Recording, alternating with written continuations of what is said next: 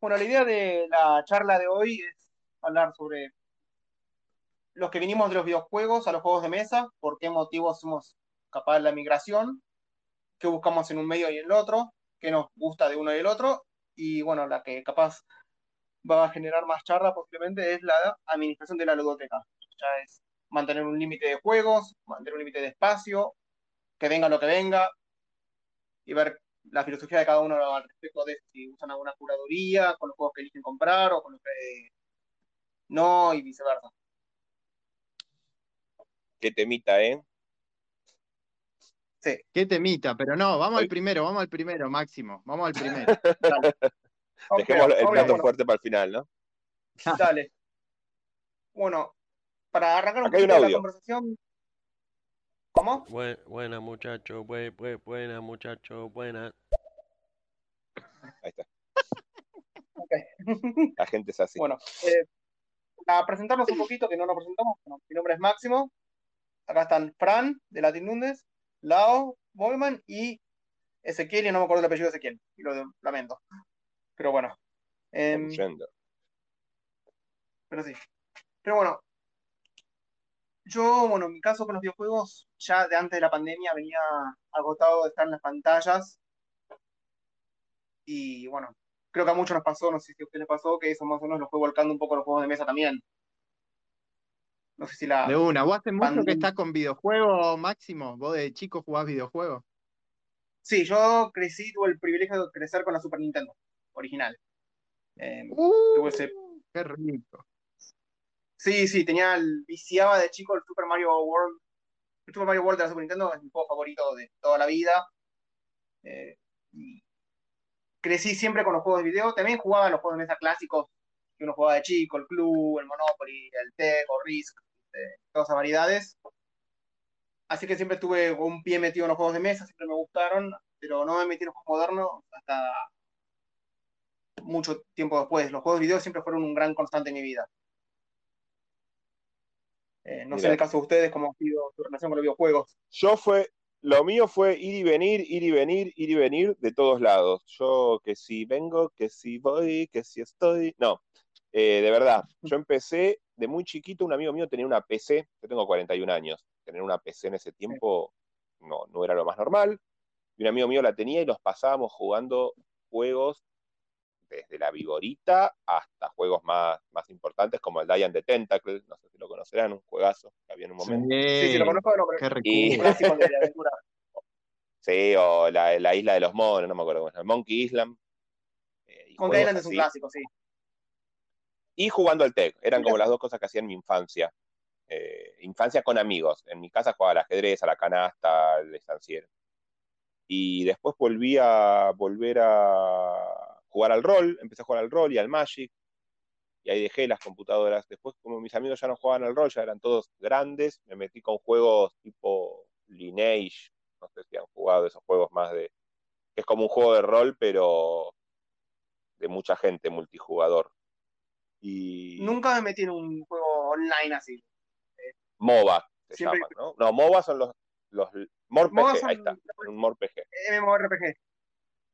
MMORPG.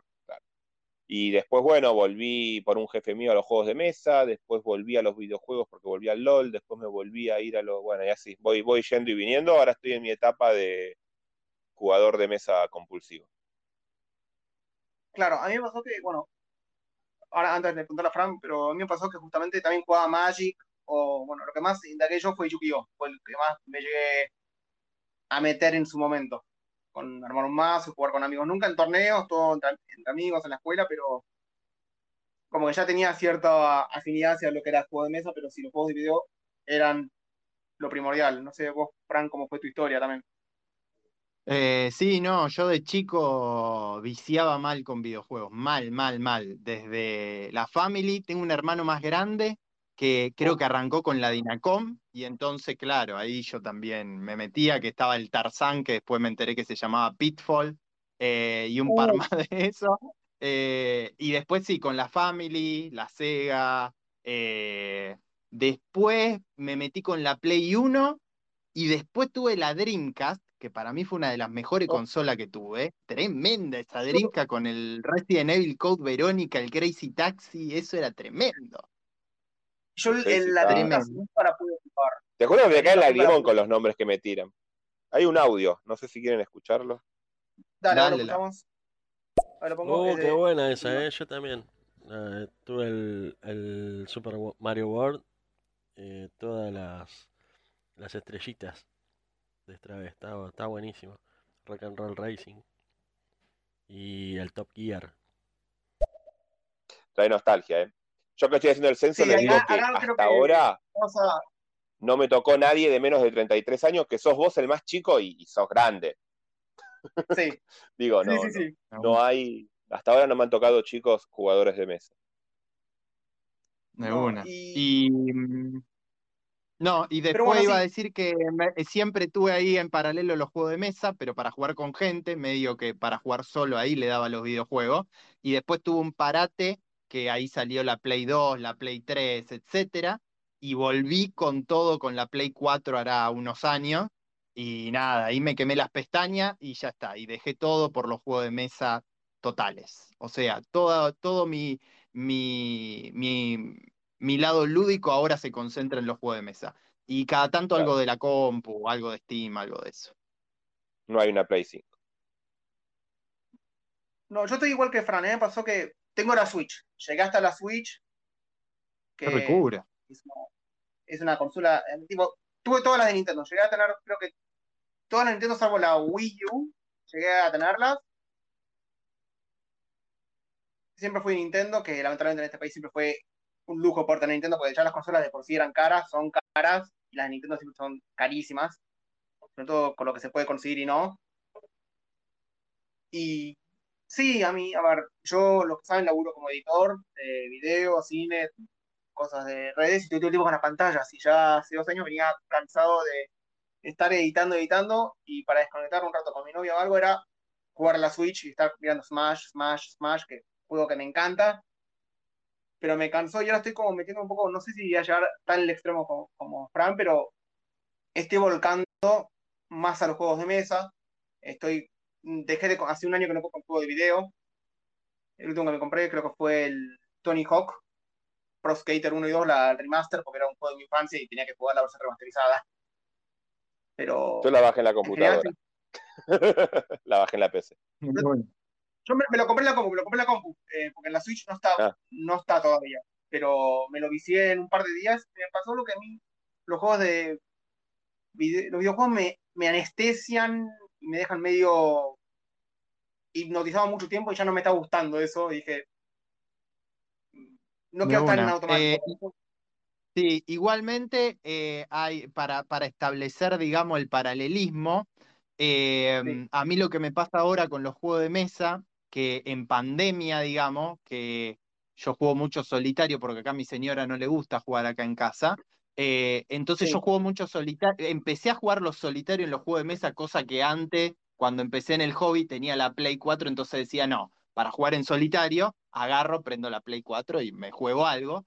Y ahora no, ahora juego juego en solitario, eh, pero tampoco es que lo disfruto tanto, digamos. O sea, eh, fue más una elección decir, como vos decís, Máximo, dejo la pantalla de lado, me concentro en los juegos de mesa, pero ahora en pandemia, eh, si uno está, digamos, sin juntarse con su grupo, etcétera, es, es jodido, digamos, con los juegos de mesa. Eh, pero ¿Sabés que a mí, sí, Fran, eh, sí. Sí, Lau. en base a lo que me estás diciendo, ¿eh? Pa- pa- te interrumpo porque me, me- me pasa algo al revés. Yo empecé con los solitarios igual que vos en pandemia, porque es verdad que.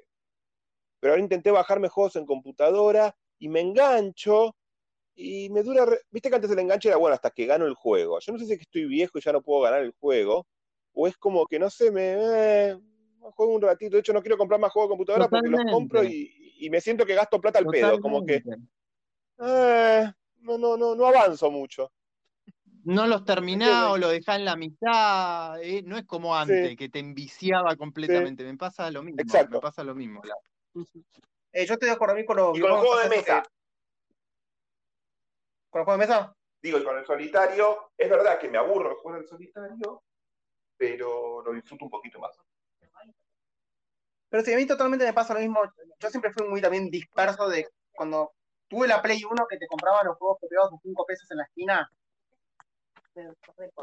Y me compraba de varios y como que nunca me podía comprometer a jugar con un juego porque me distraía con todos. Y hay pocos juegos que logren capturar mi atención por completo. Y salvo unas secciones de juegos modernos, como el Zelda Breath of the Wild, que es un juego que me perdí, igual lo jugué a mi ritmo. Hay gente que los vicia, se lo traspasa en una semana. Yo los juego a lo largo de un año, estoy volviendo. Pero me pasa que la mayoría de los juegos no los termino ya. Eh, el juego de mesa, concuerdo, no es, tan, no es tan divertido jugar en solitario, porque lo lindo del juego de mesa es la parte social, que no- es, lo, es lo que nos gusta a todos, creo, de esto. El poder compartirlos y ver la cara a nuestros amigos y familiares mientras jugamos. Pero por lo menos sé que en una hora, una hora completo un objetivo y estoy.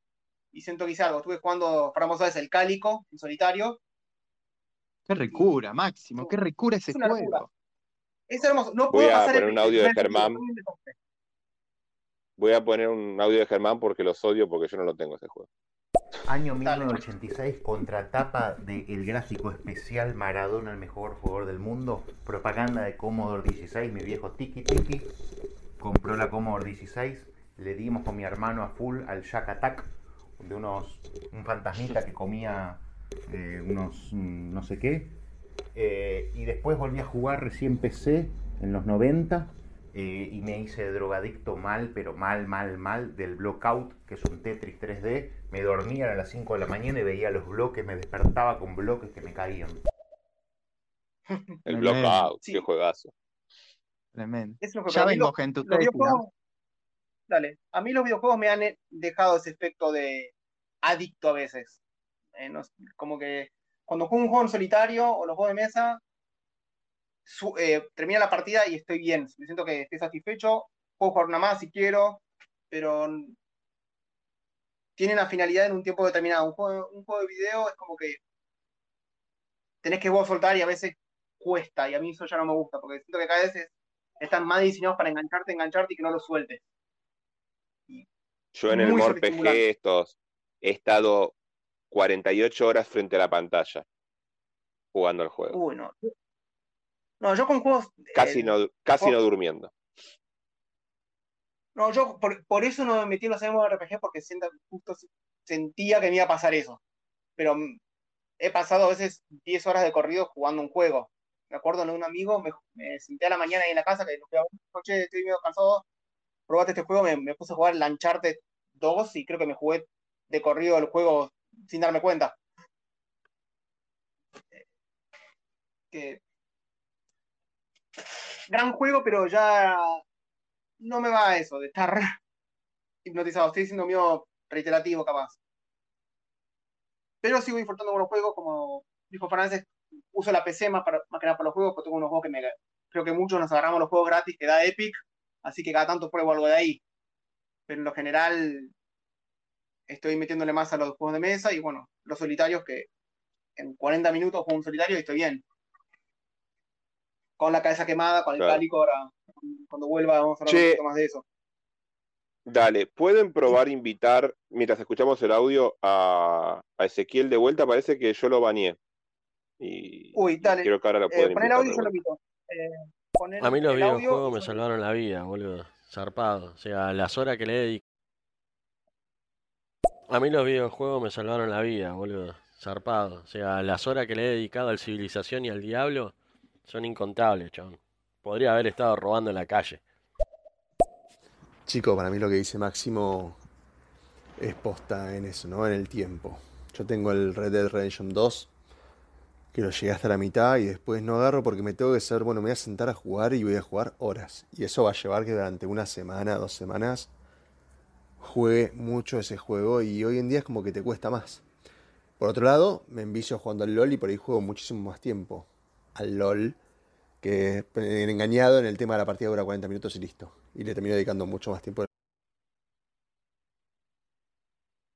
Jugar Wild Rift, fue que es de Fernando. celular. Son más cortitas las, las aventuras. y yo lo estoy jugando a veces, me estoy quemando.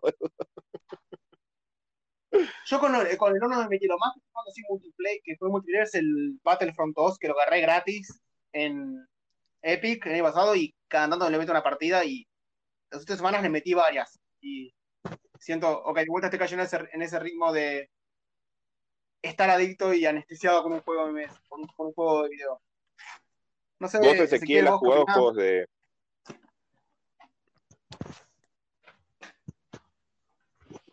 Ezequiel, Global. Está. No, Ahí. No, tiene un problema para hablar. Eh, no sé si soy yo. Ahora sí, ¿no? ¿Se escucha? Sí, sí, ahora escucho sí perfecto, escucho. Ezequiel. Sí, bueno, Por acá yo cuando, cuando era chico yo Perdón. tuve la Play 1. Tuve la Play 1 Mm. y llegué a tener la Wii. Así que mis incursiones con el- los videojuegos fueron la Play 1, jugar mucho Crash, eh, Gran Turismo, eh, PES, ¿no? que antes se llamaba PES. Y Sí, el Pro Evolution. el Pro Evolution Soccer. Y eso generalmente jugaba solo, ¿sí? Porque, y en, en la, en los veranos, o sea, durante el año de escuela por ahí no jugaba tanto, pero en el verano sí me ponía, yo qué sé, a completar el Crash todos los veranos, una o dos veces. Eh, Sí. Y Aparte después los la Wii, pasa sí, No, no, que justamente el Crash, los juegos que son así tipo de plataformas son mi género favorito. Y siempre querés superarte y investigar más los niveles y demás, y son geniales. Sí, el Crash debe ser el juego, debe ser el juego que más jugué y me encanta. Crash 1, 2, 3, Crash Team Racing. Y bueno, el Crash Bash, que nunca lo pude completar porque es jodidísimo. Eh, llegar ahí al 200%. No sé si lo probaron. Yo, Yo no, de estos, de Play, yo nunca tuve Play y no, nunca me interesó tener Play. Ya con la PC tenía bastante. Bueno, el, No, el Crash tiene, tiene esa característica de que siempre tenés que llegar más del 100% para completarlo. Cosa Claro. imposible, ¿no? Ah, yo no soy tan completista, me gustaba jugar la historia y ya está, capaz volver a una parte, reprobar una parte, pero nunca era de completar 100% todo, salvo a unos juegos muy puntuales, como me pasó con el Breath of the Wild, que es, no lo hice 100%, pero exploré todo el mapa y cada tanto me meto y encuentro algo nuevo en ese juego porque es inmenso. Pero, como fíjate, a mí ya me costaba terminar juegos, así que que terminen, que, completar un juego para mí era un logro ya. Claro. Y después, después fue mi época Wii, donde ya era una actividad mucho más social. O sea, están Claro. juegos que dan mucho más para jugar de a varias personas y ya no era tanto algo en solitario como si algo más lúdico social. ¿Y Claro, los juegos de que- mesa ya estaban en tu vida o no? Bueno, yo desde chico tuve juegos de mesa así como uno tiene en la casa, ¿viste? Tiene el Monopoly, Mm. tiene. ¿Qué tiene? Tiene el 4 en línea, el Scrabble, ese tipo de juegos El estaban. El club, el Mil Millas, pero en casa no se jugaban tanto. Así que. O sea, por ejemplo, yo tenía la Play para jugar solo, porque por ahí en casa no se jugaban tanto esos juegos. Y después, ya en la época de Wii, yo ya estaba en mi adolescencia y cero juegos de mesa. No, no se jugaba nada en casa. Solo recién lo redescubrí bastante después. Yo creo que el pasaje, no sé si están de, de acuerdo ustedes, pero el pasaje que uno deja al videojuego, no sé si lo deja, porque uno, yo estoy jugando en el celular y a veces en la compu, pero digamos como que deja el vicio y, y se cambia a los juegos de mesa, que es un poco lo que charla, es por- más que nada el tema social, ¿no? El poder jugar con cuatro personas, el volver a verse las caras, el dejar una pantalla. Yo creo que pasa un poco por ahí. Yo Es que disfruto mucho jugar con mi mujer, mi hijo. Totalmente, haciendo un hincapié de vuelta a lo que dijo él de la Wii, que era una experiencia más social, porque se, se jugaba mucho multiplayer. Yo, como venía de Nintendo, que Nintendo siempre tuvo una. Se tiraba ¿Un mucho hacia el multiplayer, local, jugar ¿Qué es con todos helado? tus papás, televisor con amigos. Eh, me pasaba, me pasó que los últimos años, el multiplayer local era cada vez más raro en los, videojuegos. Era todo más a jugar online, conectarse online y no estar al lado de tus amigos. Los juegos de mesa me dan eso, justamente. Puedo estar con mis amigos en una mesa, verle la cara, no estar viéndole en una pantalla, hablándole a un micrófono. Y sí, totalmente, para mí va por ahí. Y voy a ser sincero, es como que reemplaz- en mi caso sí, reconozco, reemplacé un vicio por otro. No es que tampoco estoy más de todo ya súper limpio Bueno. con los juegos de mesa y no con versus los juegos de video. llamarle vicio es poner una connotación bastante negativa a, bueno, a lo que es quizás un pasatiempo que dependiendo del tiempo que uno pase puede resultar más o menos nocivo, ¿no? Sí, sí, sí, igual. O sea, dentro de toda la actividad lúdica es una parte fundamental de la vida. Eh, Totalmente. lo- el problema son los excesos. Totalmente, el tema como lo dice antes, a mí me parece que con los videojuegos me costaba, me- no sé que necesariamente me costaba medir más esos excesos, sino que me cansa, me cansan más. Eh, estar mucho tiempo delante de la pantalla jugando, y siento que me anestesian y estoy más automático todo el tiempo comparado cuando estoy con un juego de mesa. No sé si te pasa lo mismo a vos, si les pasa. Pero bueno, quería contestar que hace rato Norman nos dijo que los juegos de salvar la vida. Totalmente, los juegos de me han sacado también agresivo, me han ayudado de Yo tuve, tengo ataque de pánico y, y el, el Lineage, y, que es un juego que más jugué yo. Me en ese tiempo uno, yo tenía una compu en casa, pero no era lo más habitual, y se te rompía o esas cosas, iba a jugar a Cibers, me acuerdo, época de los Cibers, y, y bueno, empecé, empecé a volver a salir de casa, porque yo estaba encerrado en casa todo el día por el ataque de pánico, no quería ni salir, tenía 18 años, creo 19 y empecé, volví a, a- a salir a la calle gracias a los videojuegos. Llegué hasta Colón por conocer al grupo, ¿viste? Por conocer al grupo llegué hasta Colón. Y bueno, chicos, yo me encantaría quedarme en la charla, me tengo que ir. Yo dije que esta vez me tenía que ir rápido, Sí, sí. pido disculpas.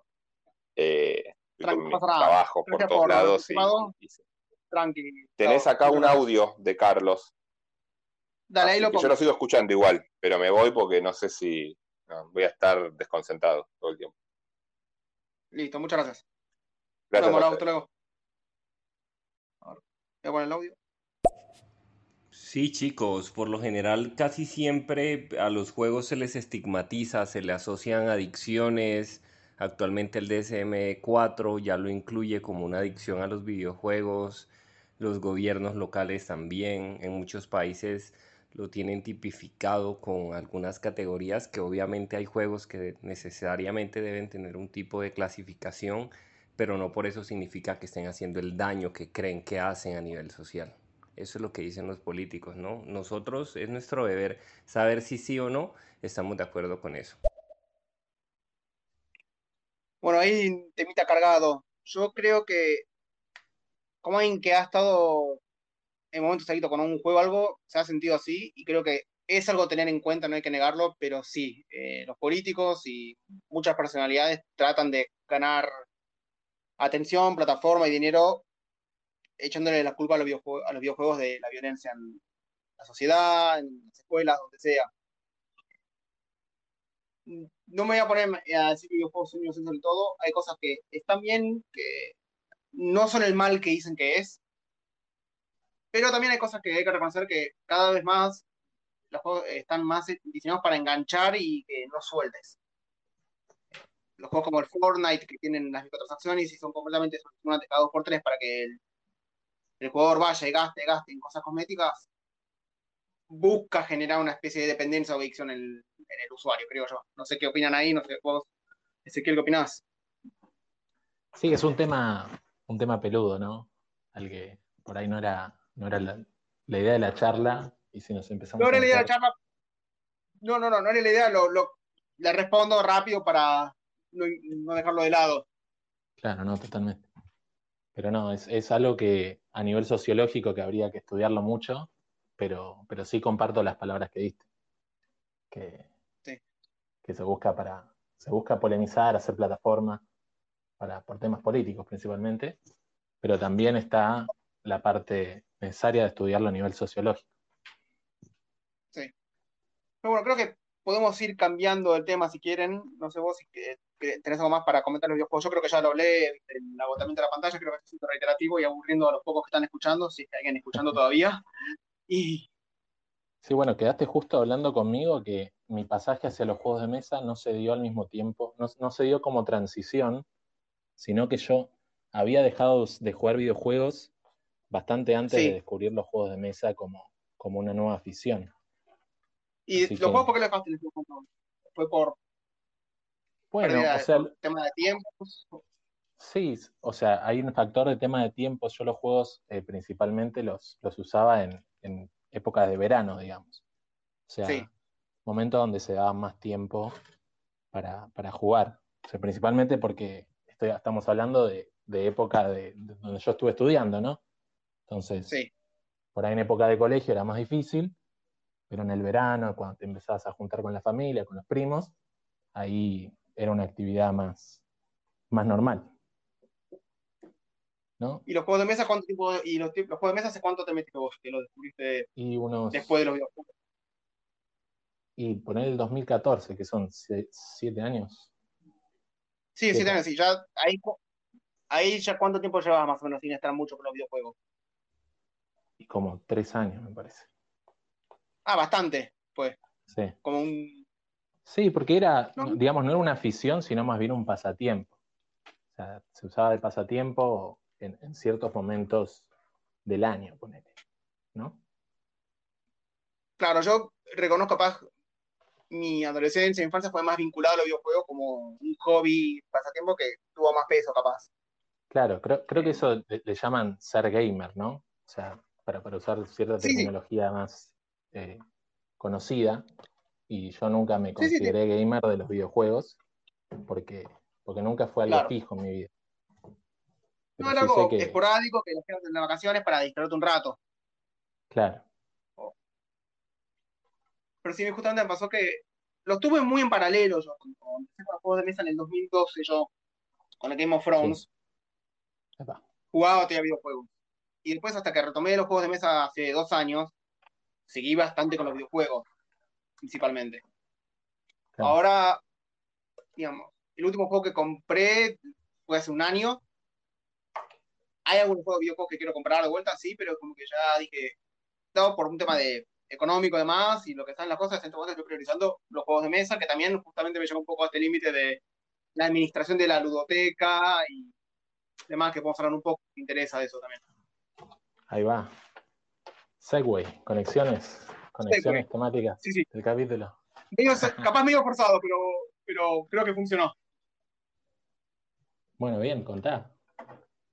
Pero bueno, no, yo estoy en una instancia que justo vi que había, había alguien ahí del chat que comentaba que está con esta idea de que capaz está gastando mucha plata en los juegos y demás, creo que a muchos nos pasa. A mí personalmente me está pasando. Eh, yo laburo freelance, tengo, entonces tuve un muy buen laburo, de suerte, y me pude, estuve unos gustos. Pero también estoy pensando en no caer en el comprar por comprar.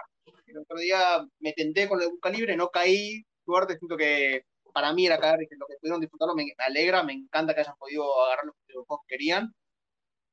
Pero yo estoy llegando a un punto en el que estoy pensando, aunque no haya probado muchos clásicos como el Catán o el Splendor o el Brass o demás, que algunos de juegos los quiero finalmente probar, como el Brass, por ejemplo, estoy pensando en discernir, ¿realmente quiero este juego o solamente lo quiero jugar y probarlo? Por otro lado,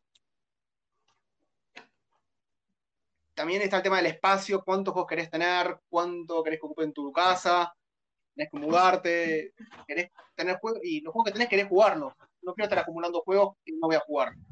No sé cómo es tu posición al respecto en esto. Bueno, hay un montón de temas ahí, ¿no? Eh, Hay un yo montón, sí. empezaría lo que mencionás. Vos empezás mencionando lo de las ofertas y uno piensa, o sea, estamos en la afición de los juegos de mesa. Entonces, eh, si uno no, no supiera controlarse, con, con cualquier oferta uno compraría, ¿no? Pues, uy, qué buena oferta, compro, ¿sí? Y supongamos que no sos de vender. Entonces vos comprás, comprás y comprás, ¿y cuál es la limitación? O sea, ¿cuál es tu límite de compra? La cantidad de ofertas que haya, eso es algo que puede irse de mambo eh, muy fácil, ¿no? Sí, porque aparte cada vez tenemos, bueno, como está eh, los, los códigos de dinamía, los busca libre, pero también tenemos que lidiar con lo que es tipo el hot sale, Cyber Weekend, Cyber Monday, como sea. Lidiar, porque cada vez más, eh, cada vez más, hay cada vez más ofertas. El, el hobby está creciendo y muchas de las plataformas que lo podemos usar cada vez tienen más y más descuentos. Sí, cada vez se descubren más plataformas, cada vez se descubren nuevas formas de, de traer los juegos más baratos. Y si Sí, el limitante para vos va a ser le- la cantidad de ofertas que haya, y si hay oferta compras, y si no hay oferta no compras, seguramente estés comprando bastante más juegos de los que quizás necesitas. Y ahí, bueno, hay otra palabra que es necesitar, que, que ya tiene muchísima connotación y se puede discutir, Exacto. pero Es que a mí me pasa justamente algo similar. Juego que es va entre lo que, entre lo que quiero jugar o necesito. ¿Entendés? Porque los juegos que quiero jugar como el Brass y demás, que capaz sé que en mi grupo no van a jugar, pero veo que están en busca libre a un precio razonable y digo, che, tendría que aprovechar. claro. Por eso es un juego que a nivel inicial no, no tengo porque no lo voy a poder jugar con casi nadie en mi grupo.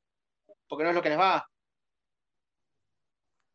Bueno, yo creo que ahora también. mismo, ahora mismo estamos en una Sí. situación particular de pandemia que hace que eh, nos parezca mucho más palpable la, la oportunidad de probar un juego a través de comprarlo más que a través de otra manera, juntándose con alguien que lo tenga, yendo a un club que lo tenga, etcétera, ¿no? Claro, a mí me pasa que justamente sí, me, me pasa eso, que justamente yo me metí mucho en móvil en los últimos dos años y en la comunidad en los, en el- los últimos meses desde que armaron el grupo. Y capaz, antes de la pandemia, tendría la oportunidad de ir a un encuentro y probar el Splendor o el Catán o el juegos más que me interesan, pero capaz en mi grupo no van. Y por eso estoy ahora eh, como tratando de no caer en esa cosa del temor a perderme la oportunidad de comprarlo ahora, porque lo veo que está a buen precio, como lo hemos en Busca Libre, a 9 mil pesos, que sigue siendo un fangote de guita para un juego, creo yo. sí. Pero a la vez pienso, bueno, capaz en unos meses, año que viene esto termina y se puede hacer otros encuentros y es cuestión de esperar y cuando nos vamos a encontrar acá creo que van a haber encuentros, la, posibilidad de probar juegos que no que queremos sin tener que estar gastando plata porque alguien ya lo tiene. Y sí, sí, ese, ese temor a no, a no poder probar algo eh, opera muy fuerte, porque, digamos, sentís que te falta la información para tomar una decisión, entonces tomás la decisión precipitada de eh, hacer una compra que quizás eh, no, no iría con tus gustos si, si por ahí pudieras probarlo antes. O simplemente la pasó, compra es la necesidad de probarlo y que sea la única forma de probarlo y, y a mucha gente incluso que no le gusta vender los juegos, termina acumulando cosas que, que no necesitaba, porque no le gusta, pero después no, lo- no le da cosa venderlo, le da nostalgia, le da algo y, y termina siendo un problema económico. Bueno, a mí me estaba pasando, no yo siempre me con el compañero pasado, yo canjeé mi copia de Game of Thrones, que fue el primer juego moderno que jugué, el primero que tuve. Y tuve que pensar, diciendo, che, le tenía un valor nostálgico enorme por cómo lo, lo- cómo lo viví en su momento. Y dije, che, en vez de estar gastando plata en otro juego, voy y lo canjeo por otra cosa esto, o lo vendo. Fui y lo pude canjear, y esa cosa también, no digo que no hay que apegarse a los juegos, está perfecto eso creo, es lindo, porque los juegos, como al ser algo social que compartimos con seres queridos, obviamente van a tener un valor sentimental. Sí, naturalmente no se se cargan de recuerdos, se cargan de, de sensaciones. De hecho, no- uno termina que a veces, asociando, termina asociando esos recuerdos y sensaciones al objeto físico que es la caja, cuando el juego sí, es mucho más que la caja, ¿no? De hecho, yo voy a tu por casa, te cambio un juego, te cambio el cálico, te pongo otro cálico idéntico, pero otra caja, y vos vas a seguir sí, eh, volcando esos recuerdos que te está trayendo en esa nueva caja sin saber que yo te la intercambié. sí, puede ser, sí, depende del estado que lo tengas, porque es un juego que está con, como le decimos, con mucho cariño, que tiene No, golpecitos, sí, todo, y digamos, te vas a acordar, Hugo, acá me acuerdo cuando se me cayó esto en la casa de tal y listo. Yo me acuerdo con mi copia de Game of Thrones, mi copia de Game of Thrones era, tenía la espada mordida porque el- la persona querida que es mi cuñado lo empezó a usar para jugar con el perro un día. Y me machucó la espada. Después un amigo vino, un amigo lo vio y me regaló un cúter en forma de espada que, que genial y bueno, que eso ahí como la ficha de- la- como la rosita de espada. Muy bien. Quedó con, con un poco de, de luxificación.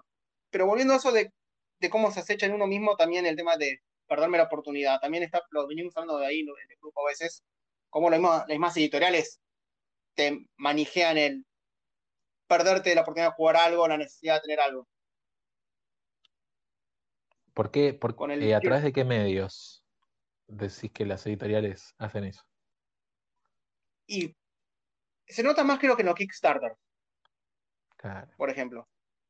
Ahí se nota más. Después con algún juego que no salga por Kickstarter, pero que sea más como una precompra, puede ser, viste, que...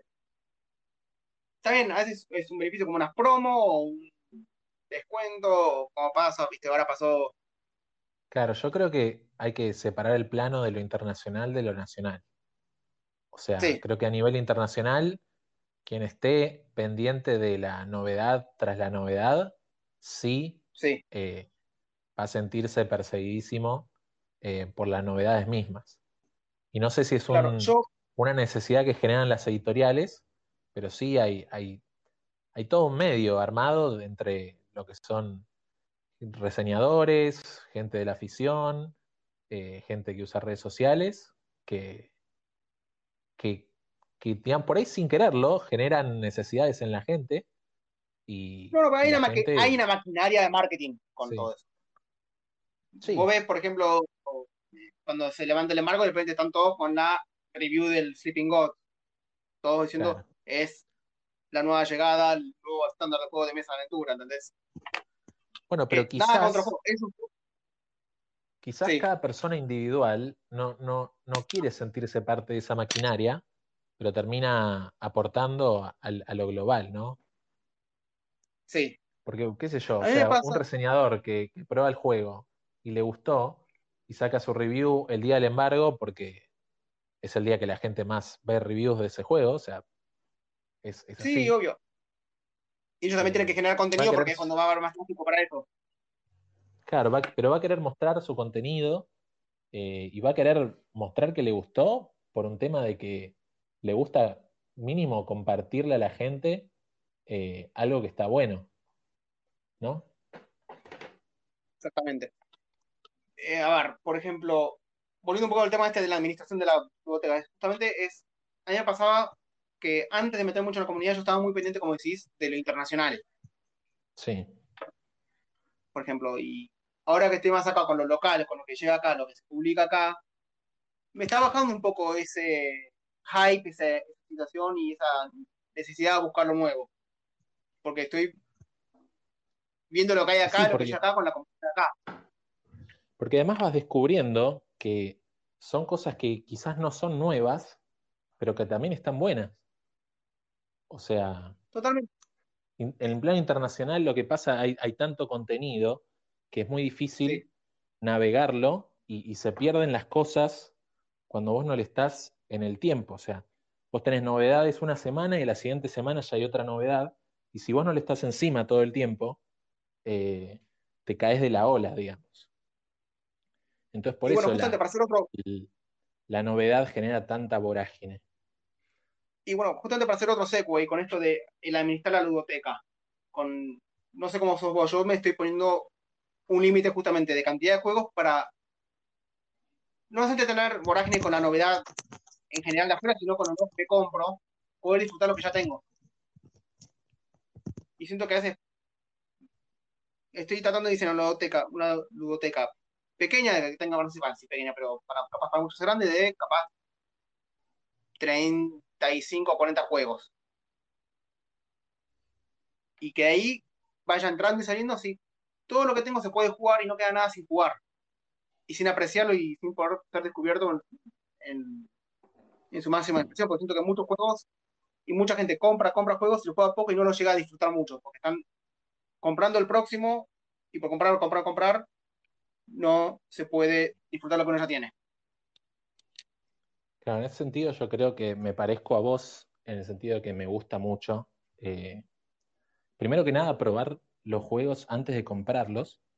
O sea, me gusta sentir que estoy tomando una decisión informada. Y después sí me gusta que se puedan disfrutar. Y entonces trato de ser medido en las compras.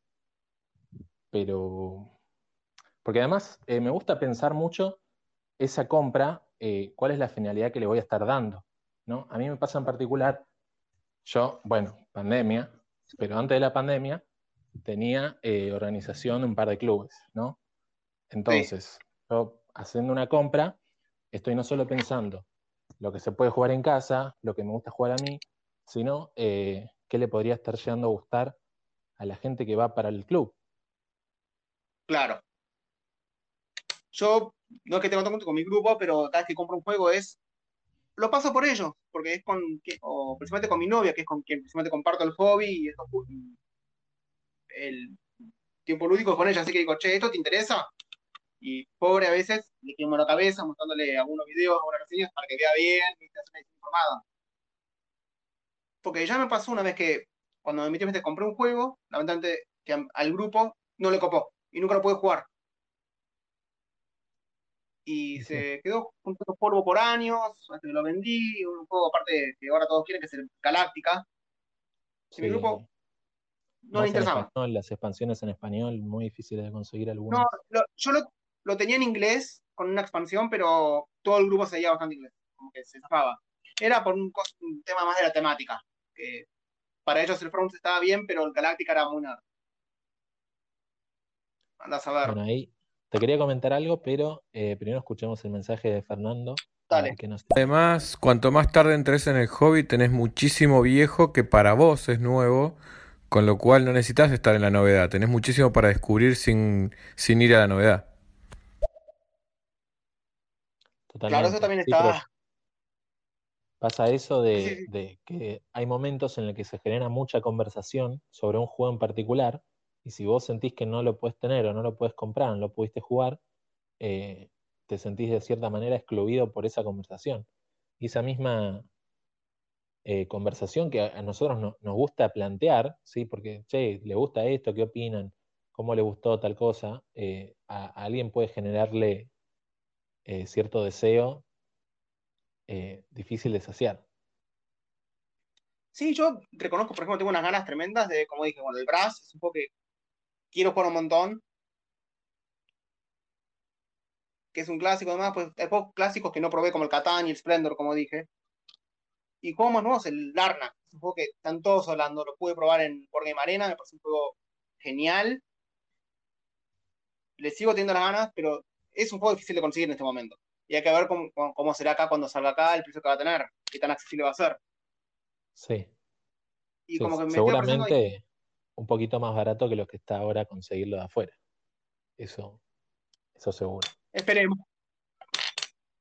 Pero si yo justamente estoy ahora abordando la, la ludoteca con, con esa mentalidad y también con la mentalidad de yo muchos de los juegos que me compré, capaz me compré juegos que no son tan conocidos como el Artifacts Inc., que ya lo mencioné un par de veces, en vez de comprarme un clásico como el Splendor. Porque también fui buscando juegos por temática y descubriendo cosas que me gustaban. Y en el camino me perdí juegos clásicos que serían nuevos para mí. Y fui por otro camino. Lo que son clásicos, posta, yo no me preocuparía porque, de nuevo, esto va a pasar y los clubes tienen los clásicos y gente amiga va a tener los clásicos y ahí se va, vamos a tener la oportunidad, digamos, de probarlo. Así que. Por eso no me estoy carcomiendo mucho. no, por eso no me carcomiendo mucho. Por eso cuando tuve una oportunidad, por ejemplo, de conseguir un juego como el Cálico, que es un juego que realmente me llamaba un montón, más que jugar un Splendor, dije, ok, me compro este. En algunos casos me pasó que compré un juego que leía que era similar a tal clásico, pero un poco más accesible. Y lo tomé como una onda de una manera de explorar mecánicas. También eso es algo que a la hora yo de curar la biblioteca es no sé cuántos juegos tenés vos. No te pregunté, disculpa. Tengo varios. Tengo. Tiene varios. Más de 100. Sí. Más de 100, ok. no, está bien. Yo estoy tratando de, a la hora de armar la, biblioteca, es tener una poca representación de, todos los géneros que me gustan y las temáticas que me gustan. No necesariamente tanto por los clásicos que hay que tener. Claro, no. No, de hecho, no, no creo que exista un juego que todas las personas tengan que tener. O sea, cada persona es un mundo y yo sí, si te conozco, hablamos sobre el que te guste, las temáticas, las mecánicas, etcétera, te puedo recomendar, pero seguramente no, exista eh, esos juegos o ese juego que digas, che, sí o sí lo tenés que tener. Que, que a veces se dice, se, se hace el uso en el habla, ¿no? Pero no creo que efectivamente nadie necesite sí o sí cierto juego, porque hay muchos juegos que cumplen eh, cumplen roles similares. para ciertas personas Claro, o para ciertas ludotecas o para ciertos momentos. Claro, yo como bien decías eso, viste, de tomar la edición más informada. Yo cuando compro un juego me veo todas las reseñas y cuando dicen, por ejemplo, el el ejemplo en cuestión es el Village of Valeria. No sé si lo conoces. Sí, es una del mundo de Valeria, es un jueguito de construcción de motor en una cajita chiquita que en todas las reseñas que vi lo comparaban con Puerto Rico, que Puerto Rico ya no tenía nombre por lo clásico que era. claro. Y dije, me compro más la temática de esta fantasía, aunque, y corregime si me equivoco, si es similar o no. porque No, lo jugué Puerto Rico, no te digo en base no a lo lo que... miré el, no lo miré el Valeria, lo tengo, lo tengo por la saga de Valeria. El Valeria Car Kingdoms. Exacto, sí, con el arte de Mico, ¿viste? Y el tiene esta cosa de agarrar cartas para ir construyendo un motor, que te van cambiando los recursos, convertir recursos en otros, y también tiene esto de yo tomo una acción y el siguiente, los siguientes los demás jugadores pueden hacer una versión reducida de esa acción. Claro, eso es, eso es re Puerto Rico. En todos los casos, tenés motor de cartas, tenés Sí. administración de recursos y selección de roles. Exactamente, acá selección de roles hay algo más o menos con la No, expansión, más que roles como una meta. Ya, perdón, es la selección de. En, en el, en el Puerto Rico es un rol, pero vos lo mencionaste con la selección de acciones. Seleccionar Ah, ok, está bien, eh, claro, digamos, en Puerto Rico se le llaman roles, pero efectivamente son acciones. O sea, tomar el rol del productor es hacer la acción de producción y que el resto pueda hacer también la acción de producción. Ok, perfecto, está bien. es, es Sí, acá tenemos son literalmente las mismas acciones, te digo, es, es como una copia, es una copia, de- tiene pero bueno, es un poco más compacto, más chiquitito y bueno, me gusta más el arte, aparte, bueno, la, la temática de Puerto Rico hay cosas, no quiero ponerme medio en lo político más, pero medio de lo colonizador que tiene el juego que no me llamaba, Claro, este puede sí. gustarte como no. O sea, si vos, a ver, en cierto sentido, si vos eh, entendés cuáles son las acciones reales, las acciones que serían reales respecto a lo que el juego te hace hacer, es súper Sí. entendible que te dé pudor. O sea, Sí, decir sí. que no quiero, porque además, si vos lo pensás, cuando te ves representado en el juego, vos no vas a ser, ser el, el virrey de Puerto Rico. Nosotros somos los descendientes de los cubitos negros, ¿no? Por no decir otra cosa. No, sí, totalmente. Entonces, por- es completamente entendible que la temática no, no te cierre y busques otra. Me pasa con uno que tengo que me encanta, que es el Lords of Waterdeep, que en la expansión está el Slaver's Bay. Ajá.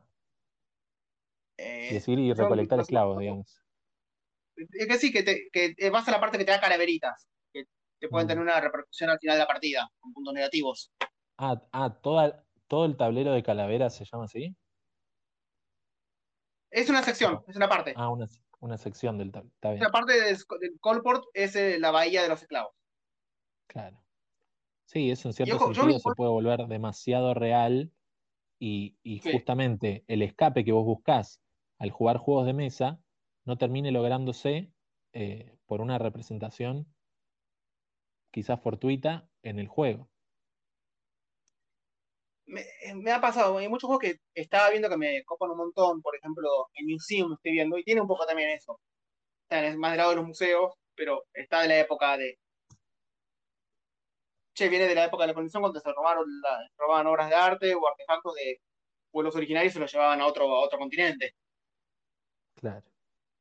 Pero el Bueno. juego mecánicamente lo veo y el arte lo quiero jugar. Y me está, y reconozco, en ese juego me está ganando un poco la estética y la mecánica, pues es un juego lindísimo. Esto, esto Pero bueno, se que- volvió complicado pronto. Eh, ¿cuáles, Perdón, cuáles crees que son? No, yo también lo sé. ¿Cuáles crees que son eh, las herramientas que tenemos para que Sí. nuestras ludotecas no crezcan de forma irremediable? Bueno, yo lo que estaba tratando de hacer, o lo que estoy tratando de hacer, lo estoy meditando si voy a mandarlo con un número fijo o con el límite que tengo en la, en la estantería. Bien, Y decir, acá entra esto y sale esto. Después está el tema este que uno quiere hacer la edición informada. Lamentablemente, como bien dijiste, en este momento no podemos salir y jugar los juegos con alguien. Que bueno, para que probarlo.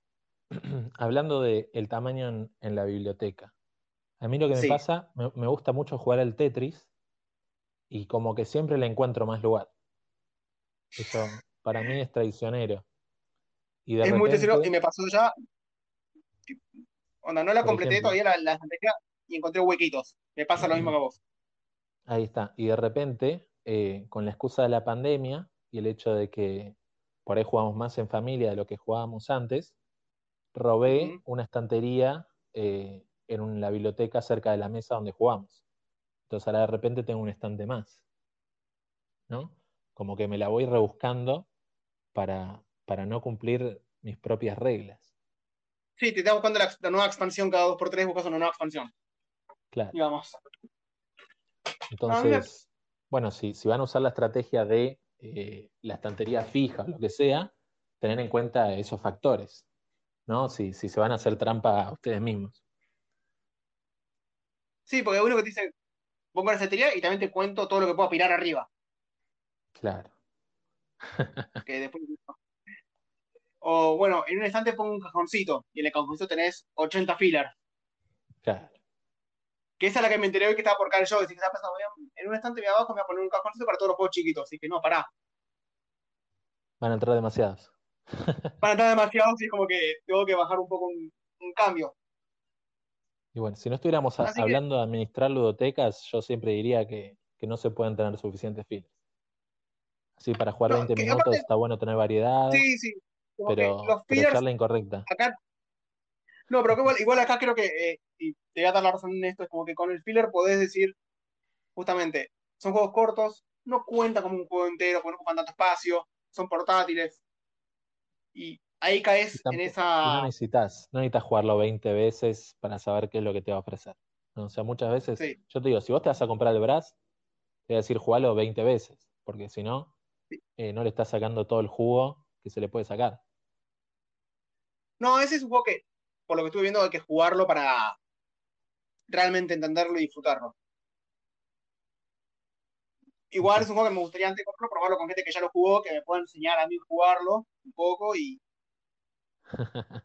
Que agarre tu es, porque- cabeza y la pase por el suelo repleto de hollín y carbón eh, de la Básicamente. ciudad de Londres. Es un juego que, me pasa, por ejemplo, volviendo. Lo otro es, si estás tratando de organizar, me parece que está bueno por temática, eh, organizarte juegos por mecánica o temática. Si querés tener una ludoteca abarcativa de todas las mecánicas, buscate juegos en temática que te copen y busca variedad en las mecánicas. No sé si ¿qué te parece vos eso también como una metodología. Para tener No un poco sé. de todo y listo. Lo encuentro, o sea, creo que si uno trata de tener un poco de todo, creo que no llega a abarcarlo todo. O sea, ahí, digamos, quizás tenés que manejar la expectativa de que en ningún caso vas a poder tener eh, ni, ni un poco de cada mecánica, ni un poco de cada temática.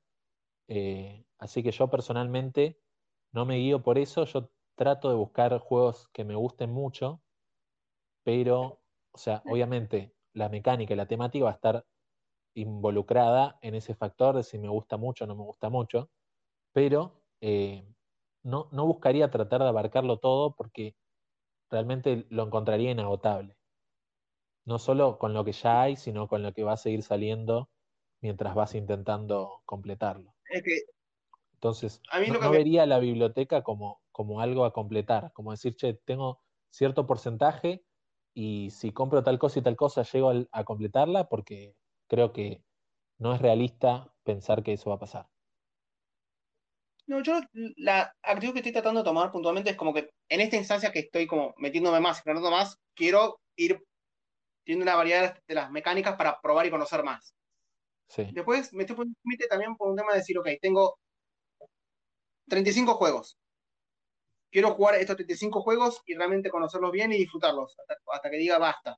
No quiero estar comprando otro juego y tener que aprenderlo sin, sin haber realmente profundizado en otros. Salvo que compre un juego que sienta que es muy similar a uno que ya tengo, capaz se va el que tuve antes. Por ejemplo, tenía el Pandemic, me encantaba. Me compré el Horrified, que me da lo mismo, es un poco más accesible para los demás por la temática y aguanta más y abarca más jugadores. Y bueno, se va. Ah, y te quería encontrar, Máximo, ¿cómo vas a vender el Pandemic? Está muy bien, muy bien. Yo Ah. probé el Horrified No lo, No lo vendí, ¿eh? Lo canjeé. En el trade. Bien, bien. Sí, igual. Y me ¿Cómo te vas, me cómo vas a soltar el Pandemic? Eh, pero sí, No el. Horrified. Es verdad que tiene mecánicas muy similares y creo que en lo definitiva elegir entre los dos es ver qué mecánica te gusta más. En este caso fui más por la temática porque con, estaba jugando precisamente con mi novia y dijimos, che, pandemia en este momento no, estamos pasando, no estamos viviendo, eh, no va más y el Horrified era el que queríamos originalmente, pero no lo pude conseguir en su momento. Así que por eso Claro, me compré Pandemic. Si me preguntás a mí cuál de los dos gana en temática, para mí ganan temática Pandemic. Pero claro, es un tema subjetivo. Es Eh, totalmente subjetivo. A mí me encanta, más el tema de los monstruos.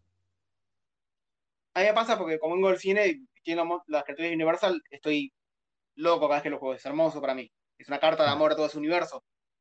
El Pandemic igual reconozco, las es, un juego, es el primer juego que pude realmente aprender a apreciar las mecánicas de algo. Ahí va. Cuando me di Sí. cuenta cómo funciona el mazo de, de contagios, eh, Es la- como cómo cuando, se... me imagino, ¿Eh? es como cuando abrís, como cuando abrís un reloj y ves todos los engranajes y pensás Y dices, ah, esto es una locura. Y el cariño que le tengo al juego más por ese lado, más que la temática, sino lo, lo armonioso, lo, cómo funciona cada elemento para generarte esa tensión. Totalmente. El- A ver, Ahora acá tenemos unos audios y voy a reproducirlos. Permiso. Vamos primero con el de. Germán. Yo no puedo ser taxativo en cómo incorporo juegos a mi ludoteca, pero sí puedo decir que mm, compro por el costo de oportunidad. Cuando veo que un juego me puede gustar y se vende, se consigue afuera o salió nuevo acá y está a buen precio y no se va a poder conseguir, lo compro y veo dónde lo pongo. Eh, tengo más juegos que lugar, evidentemente, eh, y tengo muchos juegos metidos adentro de placares con las puertas cerradas. sí, yo creo que Bueno, ahí ahí eh, lo que comentas, va un Germán, poco lo que decías. eh, va un poco con lo que decías de, de caer en lo de las ofertas, capaz, un poco. sí, pero ojo, eh, porque eso también se puede complementar eh, con otras herramientas que ahora me gustaría que charlemos. Si querés, después de Dale. estos audios. Dale, vamos con el de Ramses. El tema de completar como tal la ludoteca lo veo complicado, pero habemos quienes de repente tomamos algún tema, algún diseñador, alguna escuela y de repente sí vamos como tal ordenando la ludoteca con respecto a ciertos aspectos de ese tipo. Bueno, un saludo para Ramsés, ¿no? Primero Dale. que nada. Y sí, Sí. como dice, hay, hay quizás eh, logros que sí son más fáciles de completar, pero no elijas a Anicia, por ejemplo, en autor del que quieras todo, porque no vas a llegar nunca. Eso sí. No, yo en este caso me pasa que de casualidad he comprado o he visto juegos que me llaman la atención que terminan siendo el mismo diseñador. Me pasó con Artifact y después con, con Raya Lauca me pasó que hay juegos de él que me podría tener. Eh, Sí. de suerte tengo a Wolf- Seguramente de- vibrás, vibrás mucho en lo artístico con Lockat, totalmente, ¿no? En lo, en lo visual. totalmente. Ah, eh, eh, el Artifact Things, lo primero que vi fue la tapa esa medio Indiana Jones delante del templo y que necesito jugar esto. Después cuando vi que era más un juego económico y demás, dije, ok, esto es muy interesante con esta estética. Y Sí, de, hecho, bueno, yo lo jugué y, y no parece coincidir la estética de la tapa con, con el juego, ¿no? Sea, yo no me siento No. un explorador que está encontrando artefactos. No, no, así. es que, soy, eh, soy más como un administrador de un museo. es que el juego te dice, sos una, sos una compañía arqueológica. Claro, pero yo, yo soy como el, el curador del museo y Indiana Jones trabaja para mí. Casi, ¿no? Sí, igual, ojo, porque el curador lo tenés como un personaje que puedes agarrar las cartas. Pero, pero digo, Claro, sos, digamos, sos como pero una administración de que con lo que es, con lo que es la administración de la arqueología, sos como más Sí, sí. el jefe en el despacho, mandando a la gente a hacer, más que vos yendo físicamente a explorar cierto lugar y Por eso. descubriendo cosas. A mí el juego me encanta, pero reconozco que la tapa te vende otra cosa. Yo justamente igual, como todavía no estaba metido en la comunidad local, los juegos que compré siempre me meto a ver eh, let's plays, reviews, leo las Eso es algo de que, la que si tienen la oportunidad y el tiempo no dejaría de hacer, porque dan muchísima información. Es que sí, el único juego que compré medio de impulso fue el Clank.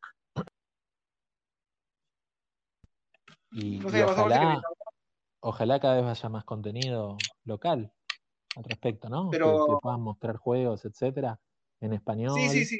y también con la cercanía de, de- de sentir que es argentino, uno confía Sí. más.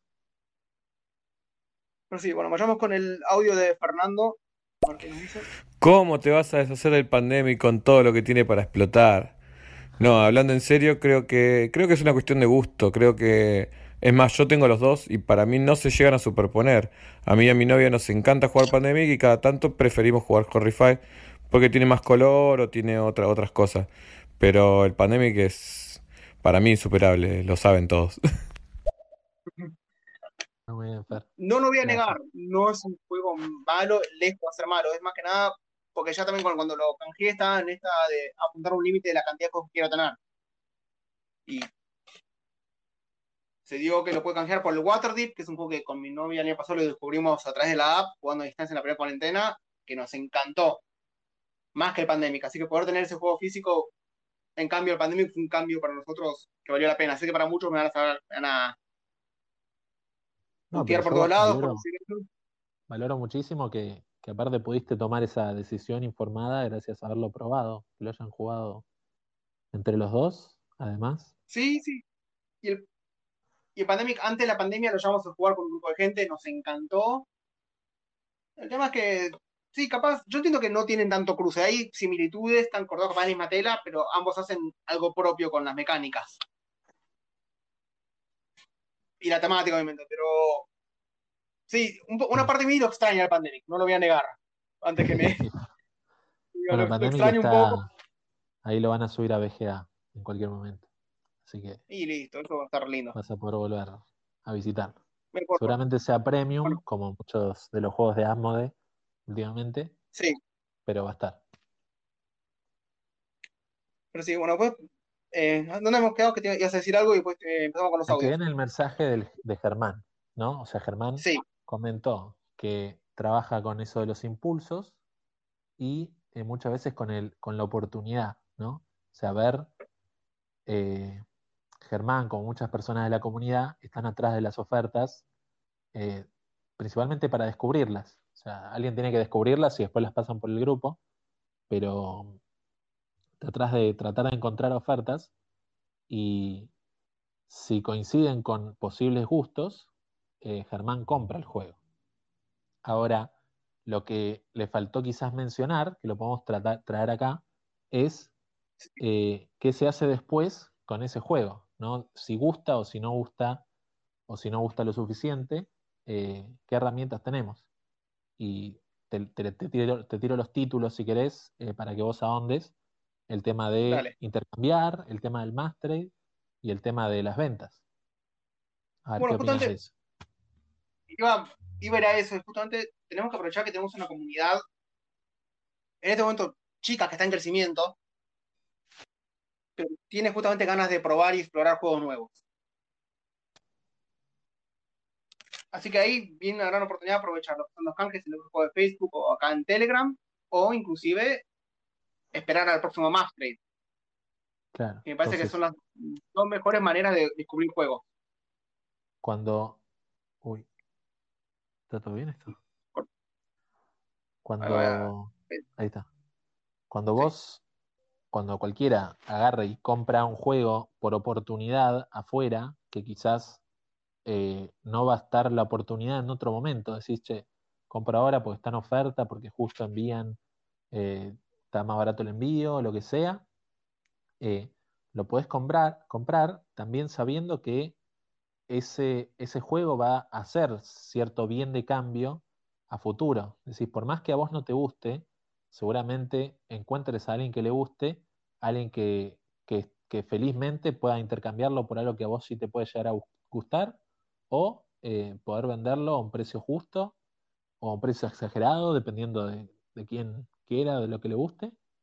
Y, y de esa manera, digamos, no perder tanto por estar quizás sea, porque vos no estás tomando decisiones irracionales, por decir algo de compro, compro, compro, cualquier cosa, sino bueno, vos pensás, este juego, voy a comprarlo porque parece que me puede llegar a gustar, y si no me gusta, tengo estas otras opciones para que, no sé, no quiebre, básicamente, o, o no, lo que sea. Bueno, La situación justamente una razón la, eh, estoy considerando el Brass justamente porque es un juego que la gente quiere y le gusta.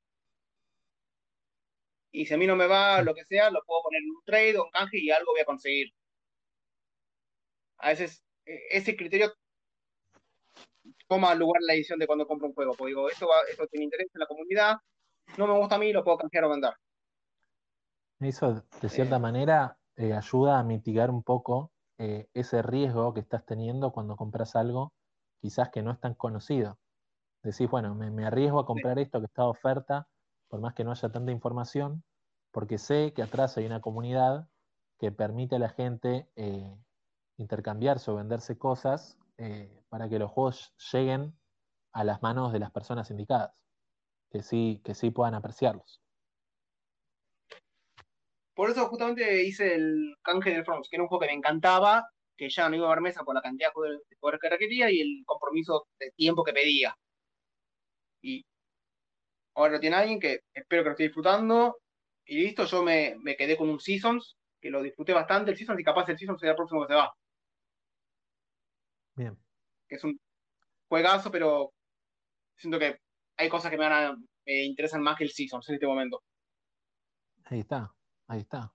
Y, y también Eh, considerar que en el futuro, si algún día decís, che, qué bueno que estaba el season, cómo lo disfruté ese par de veces, bueno, eh, quizás podrás volver a lo conseguirlo, consigo, digamos. lo consigo vuelto o veo, porque digamos que hay muchos juegos que han tenido un impacto hace años, que ahora están, se ven influencias en, en diseños más modernos, que capaz mejoraron esas cosas.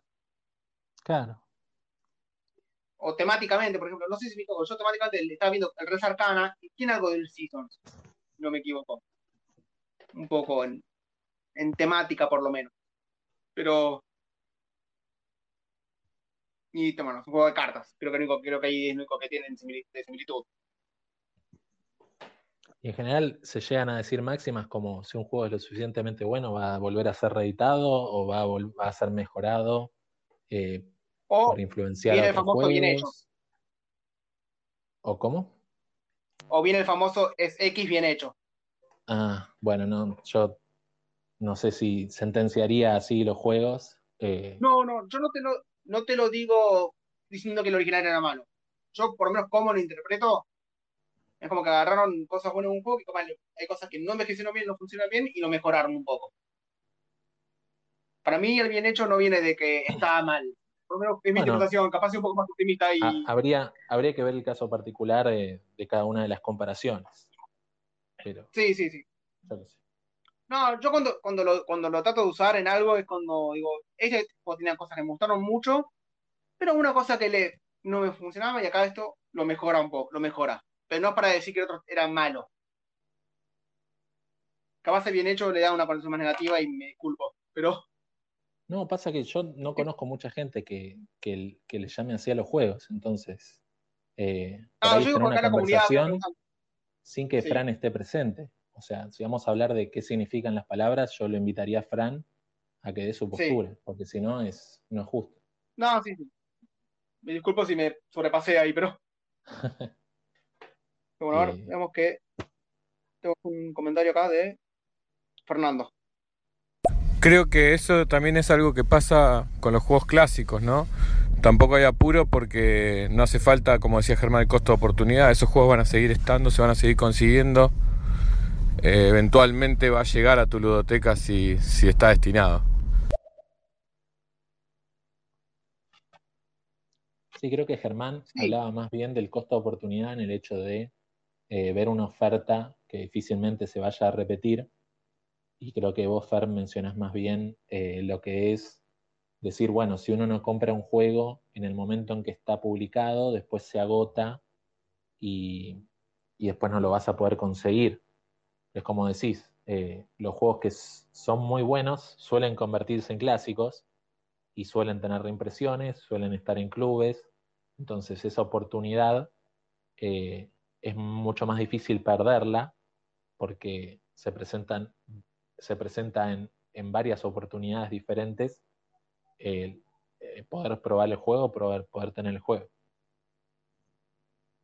Sí, yo justo me metí mucho en la comunidad, en el- como mucho nos pasó, creo que eh, conocimos a la comunidad en, el, en plena pandemia. Y justamente por eso estamos con esta idea de comprar, porque no tenemos la manera, la manera de probarlo ahora. Y justamente me quiero sacar esa costumbre yo con esto, así puedo disfrutar los juegos que ya tengo, por un lado, realmente llegar a conocerlos bien, eh, no tratarlos como algo descartable, porque a veces no son por el tema del valor, porque es darle dos, tres jugadas, capaz no llegas a descubrir los juegos, digo, de manera muy superficial. Capaz hay juegos que con una partida ya te das cuenta de todo. Pero Si, si yo tengo que que dar darle una recomendación, si yo tengo que Sí. dar una recomendación, es decir, yo personalmente no tengo la capacidad de comprar juegos con la suficiente frecuencia como para Sí. probar esos juegos que compro a la misma velocidad que probaba juegos cuando iba a clubes. ¿Sí? Cuando yo iba a clubes, estaba probando, no sé, cinco juegos a la semana, nuevos, o por ahí más. Y yo no sé si existe alguna persona en la comunidad que tenga la capacidad de comprar ci- cinco juegos a la semana e ir probándolos. Así que yo diría que, que no hay forma de, de- de equipararlo eso. Tenemos que entender que estamos en una situación particular y, y esperar a tiempos mejores. no, Uy. sí, también digo por el el tema este de querer comprar todo de una y después no puedes probar lo que tenés. Más, más por ese lado, querés comprar, eh, conseguir todo ya por la oferta y después te llenas un, te armás un catálogo con lista de espera para jugar los juegos que tenés hace meses que no puedes tocar. Claro. Y Yo la, la en pandemia eso soy malo, porque cuando veo mi ludoteca, eh, Sí, como que, digamos, trato de ver qué es lo que más me gustaría jugar en ese momento, y hay juegos sí. que quizás por consideración no los termino ni probando, porque, porque no los tengo tanto en consideración eh, de querer jugarlo. Quizás lo compré en una oferta o, o lo intercambié sin verlo demasiado y ahora lo tengo ahí eh, para probarlo. Pero, no sé, el- el- hace un par de semanas dije, tengo ganas de jugar al Ticket to Ride, por más que lo había jugado bastante, y dije, che, estamos los cinco en familia, jugamos al Ticket to Ride y, y nos divertimos. Entonces, eh, no, no siempre es probar cosas nuevas. Y, y no siempre está la posibilidad de probar todo lo que se tiene. Sí, yo iba más por el lado de disfrutar lo que tenés y no tener que estar sumando más si, no, si apenas estás jugando lo que tenés. Apro- ap- Claro. es, apreciar lo que tenés, veo más por ese lado, apreciar lo que uno tiene, los juegos que... Porque siento que estamos siempre buscando, o me, y lo que me ha pasado a mí, emocionados para probar lo nuevo. En vez de decir, che, tengo esto y hay que aprovecharlo. Sí. No sé, Y bueno, de cierta manera no, que- también nos gusta, nos gusta hablar de cosas nuevas, nos gusta probar nuevas cosas, digamos, algo, algo tiene que ver de la naturaleza humana que también eh, la sorpresa de la novedad le llama la atención. Pero como yo, decís, hay que tratar de encontrar eh, un balance entre lo posible y, y lo deseable. Y además, y porque volver a jugar sí, juegos también es una forma de reencontrarse con, con cosas que uno no había visto en primera, en primera ocasión. O sea, hay un montón de cosas que no vas a abarcar con una sola partida y también está bueno darse esa oportunidad de, de volver a revisitar un juego y ver cómo te puede volver a sorprender, qué cosas nuevas puede traerte eh, las sucesivas partidas después de esa primera. eh, estoy completamente de acuerdo. Y aprender a disfrutarlo. Yo ahora, estos días probé, bueno, el Waterdeep, hemos jugado muchas partidas, por ejemplo, digitales, y ahora lo estamos descubriendo en formato físico. Y es redescubrir el juego de otra manera. Ese juego que es digital habré habremos tirado 10, 15 partidas, y ya este semana pudimos tirar, tirar 3 partidas, 4, el Waterdeep físico. Cada vez descubrí más Y, cosas, y descubrí cosas lindísimas. ya que, ya que estamos eh, justo en el capítulo de transición de videojuegos a juegos de mesa. eh, Sí. ¿qué, qué le notaste a Lords of Waterdeep en la mesa eh, después de una transición de lo digital? Y mira, la parte cómoda es la, par- eh, la parte, perdón, cómoda no, lo obvio es la, lo cómodo de lo que está automático, automatizado en la, el- O sea, punto para la app ahí. es lo, es lo único. Algunas cosas, viste, del setup y todo. Yo hay una cosa que hice mal en el setup que incluí, todo lo de la base y todo. ¿Cómo? Empieza ganando la app, dijo. Digo, hay que darle vuelta No, no, no, no, no. No, no. La verdad que el, físico lo disfruto mucho más. Porque, viste que en el Waterdeep tenés los, los espacios en blanco que vas armando los edificios. Sí. Y eso se aprecia mucho más en el tablero que en la pantalla, creo. No sé por qué, porque la pantalla es como que es una linita de los edificios y listo, que vas scrolleando y ves, ves que tiene esto y que no tiene. Ajá. Acá lo, bien. vas viendo cada lugar como el aparece en la tablero del. Waterdeep es impactante. Que, o sea, Es hermoso. sencillez, eh, tiene todo su despliegue, eh, transmitiendo la información de forma clara. es, Eso es muy muy claro, es lo que estaba pensando. Es muy claro, eso es lo que me quedé pensando. Único que critico, capaz la, la letra de las cartas es muy chiquita, Mm. pero en sí Pero sí, la, la presencia del tablero es imponente en la mesa y es además importante. de cómo va Y es, creciendo a través de los edificios, digamos, sí, eso no solo hace que se integre bien con lo que ya existe, sino que cada partida que vos juegues eh, vas a crear es, un, una- un- un diferente escenario, digamos, ¿no? es diferente y es un juego que la verdad tiene una economía de acciones muy linda. Me encanta que tiene también algo de construcción de motor, que es una mecánica que me encanta. Y lo pude apreciar más jugándolo en, en- en físico, lo de la construcción de motor. Porque capaz eh, con la app me pasa con los videojuegos, entro un poco más en automático y no lo aprecio tanto. Y acá aprecio bien cada detalle del arte, de lo que hace cada carta, cómo puedo empezar a generar un motor con cada vez que juntas eh, pícaros, juntas plata. Después cada que juntas plata acá, agarras un pícaro. Y hay Bueno, oportunidad de hacer combos resumen, muy lindos. Sí, digamos, también es una muestra de, de cómo eh, uno puede recibir quizás la misma información, pero a vos te genera mayor satisfacción no tener que estar viéndola a través de una pantalla. Totalmente. A mí eso me, pasa del que, capítulo.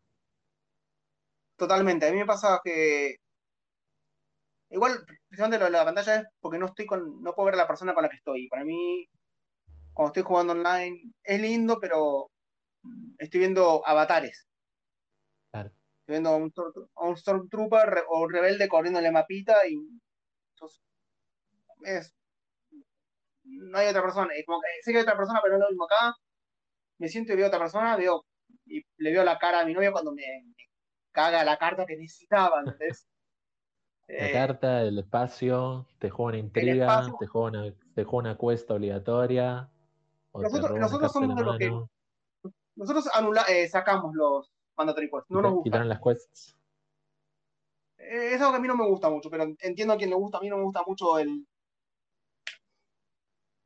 Cuando cagas otro que sea por estrategia, no porque le tiraste una carta que lo. No sé. Claro. El tic-tac, lo leí la vez pasada en la charla de la, con Lao en el censo. Bueno, pero de la misma manera eso se aplica eh, quizás a un espacio en el tablero, por ejemplo. Pero estás justamente volviendo a la diferencia con la en la app, en la app yo no puedo sacar eso. En la app me la tengo que bancar. Puedo estar capaz elegir no usarla. claro. pero capaz la otra persona con la que estoy jugando, jugando online y el otro la va a usar. Acá digo, che, lo sacamos de la carta, del tablero, del, del mazo, no hay que lidiar con eso más. Y, y listo, por eso valoro mucho más, no sé cómo es la, que esto puede ser para otra charla, ¿no? El tema de reglas caseras, Sí, sí o no, qué hacen. sí, Eh, da, da, puede ser una da muchísimo para hablar. Damos Da mucho puedo hacer en otro. Me gustaría hacerlo en otro, en otra oportunidad, me encantaría tomarlo, pero bueno, justamente, hoy, hoy los videojuegos est- están siendo más abiertos a la accesibilidad para, para la diferentes clases de jugadores que hay. Pero no es la tradición, no es la tradición con los, juegos, con los videojuegos. Usualmente es, che, esta es la dificultad, tenés normal, fácil o difícil. Ajá. Con un juego de mesa capaz podés adaptar un poco más la dificultad de una manera más que puedas atraer a la persona que no tiene mucha experiencia. Sí. Y Waterdeep justamente me pasa eso, que justamente sacándole las cartas de intriga no afecta mucho la jugabilidad, creo. Bien. Porque no son Eh, el no foco para mí el juego.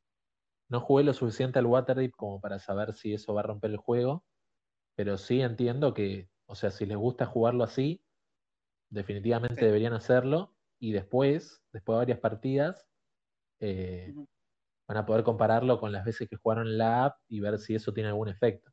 Pero en principio Sí, no les diría que, que no lo hagan por miedo a romper el juego, sino que lo disfruten de la manera que les gusta disfrutarlo. No, Es que te digo, yo a veces, cuando jugamos la base decíamos, che, no nos mandemos esto porque siempre. A ver, no molesta que es una carta que me roba un recurso, ¿entendés? Esas cosas no me molestan. Me molesta cuando es algo que le genera un parate al otro en el juego.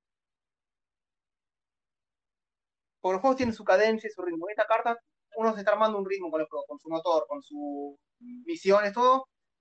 Y esto le saca la en la rueda. es una es un palo en la rueda y no es lindo eso, me parece. Eh, puede haber interacción negativa sin tener que pararle el carro por completo a alguien. Bien, sí, creo que hay, hay diferentes posturas al respecto. Yo estoy bastante de acuerdo con vos, pero hay gente que va a decir, no, yo quiero agarrar un palo, ponérselo en la rueda y después metérselo por el caño de Y- escape, digamos. y Eh, está si totalmente-. Está totalmente perfecto que ellos lo disfruten. Yo estoy hablando eh, puntualmente de lo mío, no quiero hacer ninguna generación, no lo estoy diciendo como tiene que ser así. Para mí es. eh, por eso me llamaba justo volviendo al tema del Brass. Sé que es un juego muy competitivo, pero tiene una interacción bastante positiva entre los jugadores por cómo se usan la- las redes que arma cada uno, o los recursos del otro. Sí, Pero bueno, sí, creo que nos fuimos muy de tema. Me disculpo si los aburrimos a los que están escuchando. Eh, no sé, si siguen ahí, por algo será. Vamos a ver mensaje sí, de sí, ahí, sí, ahí. Ahí mensaje de lo voy a tanto poner. pueden... Ahí va. Creo que eso que Máximo dice que, que le disfruta más y no sabe explicar por qué es lo que nosotros, bueno, yo llamo la fisicalidad del juego. O sea, el contacto con los componentes, el, el tacto, el, hay muchas cosas, el campo visual, eh, qué sé yo. Para mí eso no se cambia con nada.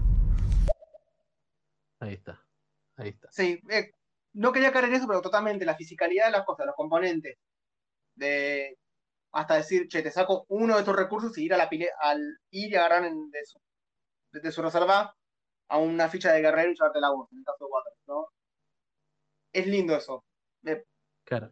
Eh, una última cosa te quería preguntar del Waterdeep y mientras eh, la gente si nos quiere criticar que nos fuimos de tema, vengan esos audios. Sí. Vengan, Eh, por favor, y me disculpo si no soy un anfitrión muy interesante, la verdad es que no gusto. Te quería preguntar si vos mencionaste Guerrero y yo digo, ¿en, en- en serio logran eh, nombrar las piezas del juego por sus nombres No, ni, loco, ni loco. Estoy, estoy tratando yo de hacerlo y me cuesta. Ese cubito negrito, Ay, perdón. es muy imposible, es muy difícil. Es muy imposible. La verdad, estoy considerando imprimirme en 3D eh, las fichitas conformitas porque es un juego que disfrutamos mucho y creo que valdría la pena para darle Sí, ese toque más, temática. pero igual, pero igual te digo, la sensación de los cubitos de madera es hermosa. Sí, tiene una, al tiene tacto, al tacto son muy bellos, pero Son muy bellos así como que... pasame, en violeta, terminas diciendo. Sí, pero igual la temática se siente con la sección que estás tomando, creo. Capaz no con el tema de los aventureros en sí, pero... O recursos, pues digamos que son recursos en este juego. Claro, terminan siendo recursos. Y- no estás armando un grupo de aventureros, sino que estás administrando recursos. Por eso, por eso es como que capaz Quizás Eh, no, eh, es un reemplazo, es un reemplazo. como una Pero es un temática juego... reemplazada. Sí, totalmente, pero funciona muy bien igual. Y tiene cosas que creo que son bien, hablando de lo temático, que están bien. Eh, sobre todo con la parte de... Si pones el arte, la, la temática se siente más a través de las cartas, creo. Sí. Con Y lo que haces es, el... eh, digamos, leyendo el texto de la carta o simplemente con completando la quest. No, no, yo cartas, con algunas cartas de intriga, lo que significa, ves el título y lo que haces el efecto y dices, ok, esto tiene un lindo sentido acá. Claro, sí, las cartas de intriga sí son más temáticas. Es una temática hermosa. La, la temática en los objetivos, en las quests, eh, viene dada Sí. por las, per- la- los, los cubitos que terminan necesitando, ¿no? O sea, el, el tipo de, ser, sí. Personas que necesitas usar para completarla. Pues si ah, Sí, sí. necesito acá un par de guerreros que peleen, eh, un mago para que me invoque no sé qué, y, y un rogue para, para hacer alguna acción sin Pero- que nadie se dé cuenta. Pero sí, te- eh, tipo, pensando bien, te puedo decir, tipo, sí, la temática funciona bien, pero podría ser cualquier temática que andaría el juego. Ahí está. Creo que, es un juego, creo que es un juego que brilla más por su mecánica que su temática. La temática lo que ayuda es atraer a gente capaz. No tan jugona Sí, a la mesa. creo que eso explica muy bien por qué a tanta gente le gusta, porque, digamos, siendo tan conocido el problema de los cubitos, de que es muy difícil hacer esa representación temática, el hecho de que a la gente igual le guste, habla muy bien del resto de las dinámicas del juego. No, pues eh, es que me pasa que. Aparte, investigando un poco, volviendo al tema de las cartas, pero no, pero volviendo al tema de las mandatory quests. Por lo que leí en un lado, los, los diseñadores no lo tomaron en cuenta eso originalmente. Fue algo que pidió la compañía. Ah, mira, Como que bueno, bien. pidieron como. Che, métale algo más de agresión entre los jugadores, Te pidieron. pica. De pica. Y pidi- y pidieron, pusieron así. Por eso pasa que lo diseñaron, lo diseñaron de manera que como que eh, lo- ellos mismos han dicho, tengo que buscarlo bien, lo, lo he visto en el foro de ¿no? Como que se puede sacar fácilmente y no afecta. Y por eso lo empecé a probar y dije, che, no afecta la verdad. Em, bueno, Y- ojalá así sea. Así, y creo no que hay interacción todavía. ¿no? Y hay interacción Sí, aún sí. todavía porque tenés interacción de sacar los recursos o cartas de. Vos a conseguir beneficio, Además- pero también le vas a dar un beneficio total. En un juego de colocación de trabajadores es imposible que no haya interacción. Es así. O sea, en el momento Sí, que aparte- a alguien de una acción, ya ahí empieza. Salvo que sea que Todavía el- los juegos que tengo pedido, que todavía no me llegó, que es el. Lo tengo pedido hace más de un año a, un a una conocida en Estados Unidos, por eso no me llegó todavía. El Architects, ahí creo que cambia un poquito el tema, igual el uso de los espacios. Bueno, naturalmente, si no hay exclusión en los espacios, es, es un tema distinto. Es- Por Eh, eso, Bueno, audios. obvio. A ver, A ver. y libreros. Yo sí me sentí un poco juzgada porque yo sí he comprado juegos solo porque se ven bonitos, sin haberlos jugado antes. Pero digo, al final, como lo mencionaron, o sea, si no me gusta o algo así, pues se vende, se cambia o incluso se regala. No, obvio. A mí me pasó Sí, que el juego que el, Y creo- o sea, el gancho principal mencionar, fue. mencionar que no jugamos a nadie, ¿no? O sea, No, no, no, no. Y, a ver, el. El además Hollow y que, el que el juego sea bonito es, es quizás mucho más de lo que alguien podría decir de considerar un juego. Hay gente que escucha el nombre y dice, bueno, ya está, lo compro. Y por ahí ni mira la tapa. No, me pasa, eh, muchos juegos que tengo, muchos juegos que tengo, lo primero que me agarró fue la tapa, el Horrified, el Skull Hollow, el Cálico, luego que vi la Mm. tapa y dije, quiero jugar esto. Ahí está. Y después viendo los componentes y demás, decís, Y no te ok, esto, está buenísimo. No me defraudaron. Eh, no es la edición principal, pero es una edición muy, es una, un factor muy importante. Por ejemplo, yo tengo, tengo una curiosidad, no sé si voy a jugar, pero me- tengo una curiosidad de probarlo en el mundo del Food Chain Magnet. Sí. por la fama que tiene. Pero no es un juego que compraría porque, por un lado, porque es caro, es muy complejo, y por otro lado, estéticamente tiene cierta cosa de los 50 lindas, pero vos ves el tablero y dices, no, es, un, El es una planilla de Excel, Son, sí, recortes de papel. es, Pero- es clip art, y dices, no, no, no, Sí, no quiero jugar esto. El Food Chain es un juego que es muy fácil separar si te va a gustar o no. O sea, porque es Eh, a mí no creo que me guste, complejo. tengo, tengo una curiosidad, pero no juego que me Sí. esté por jugarlo. ¿no? Pero, eh, y capaz es un, es un, un target fácil tirarle al Food Chain por lo estético, pero No, Bueno, pero ojo, Waterdeep, hay ¿no? gente que dice, hay gente que dice me encanta y además el tablero transmite exactamente lo que tiene que transmitir y no se, es, funcional. se compleja Es- con otras cosas, es funcional, claro. Y hay gente que dice no, tipo esa estética no me gusta y ya está, a la, al, siguiente vida. Pero, a ver, el Waterdeep, por ejemplo, a mí la caja del Waterdeep, del base, no me parece la mejor ilustración, por ejemplo. Lo reconozco. Pero el juego dentro me encanta. Claro. hay diferentes maneras, es- y la verdad es un medio visual. No es, eh, jugar acá en los juegos visuales no es como jugar un libro por la tapa, es diferente acá, porque tiene que tener una presencia en la mesa también el juego. Es que te tiene que agradar esa presencia visual mientras estás jugando. O sea, si para vos lo visual es importante y, y es parte de la experiencia, eso también va a afectar eh, si te gusta o no te gusta. Exactamente, así que no, eh, si sonó que estamos jugando, me disculpo, no fue mi intención, pero créeme que acá el elemento visual es un momento, es un elemento clave a la hora de elegir un juego que entra a mi ludoteca o se va. Igual más que nada que entra, porque solamente si, si entra es como porque me gusta mucho la estética también. Bueno, vamos con Juanma. Nos están Juan, ¿me llenando de audios. Uy, perdón. Buenas muchachos, ¿cómo andan? Eh, bueno, nada, eh, me encanta el Lords of Waterdeep. No sé si le sacaría las cartas de intriga porque creo que es una mecánica, digamos, principal del juego. Eh, creo que cuando lo jugás con personas que realmente lo saben jugar eh, es tremendo. Eh, porque las primeras partidas, viste, como que agarrás, juntas recursos, completas misión y lo jugás medio así al tuntún. Y después cuando van pasando las partidas y lo vas conociendo más al juego, te das cuenta que por ahí es más estratégico eh, acumular un poco de recursos y por ahí esperar a completar primero una misión que te vaya a dar más beneficios a través de la partida, que te genere más mayor, digamos, rédito, completarla antes que otra misión que simplemente te da puntos de victoria. Eh, y si no vas a las cartas de intriga, eh, nada, está fuerísima. Entonces yo no sé si es algo que se lo sacaría, pero el Lords of Waterdeep es un juegazo. Eh, lo quemamos bocha con... No, bueno, Sí, aclarar que, que no sacás todas las cartas de intriga, sino las, las quests mandatorias, ¿no? Los, los, los, los, Es- los, mandos cosmos con saco, la- las cartas de intriga son esenciales. Claro.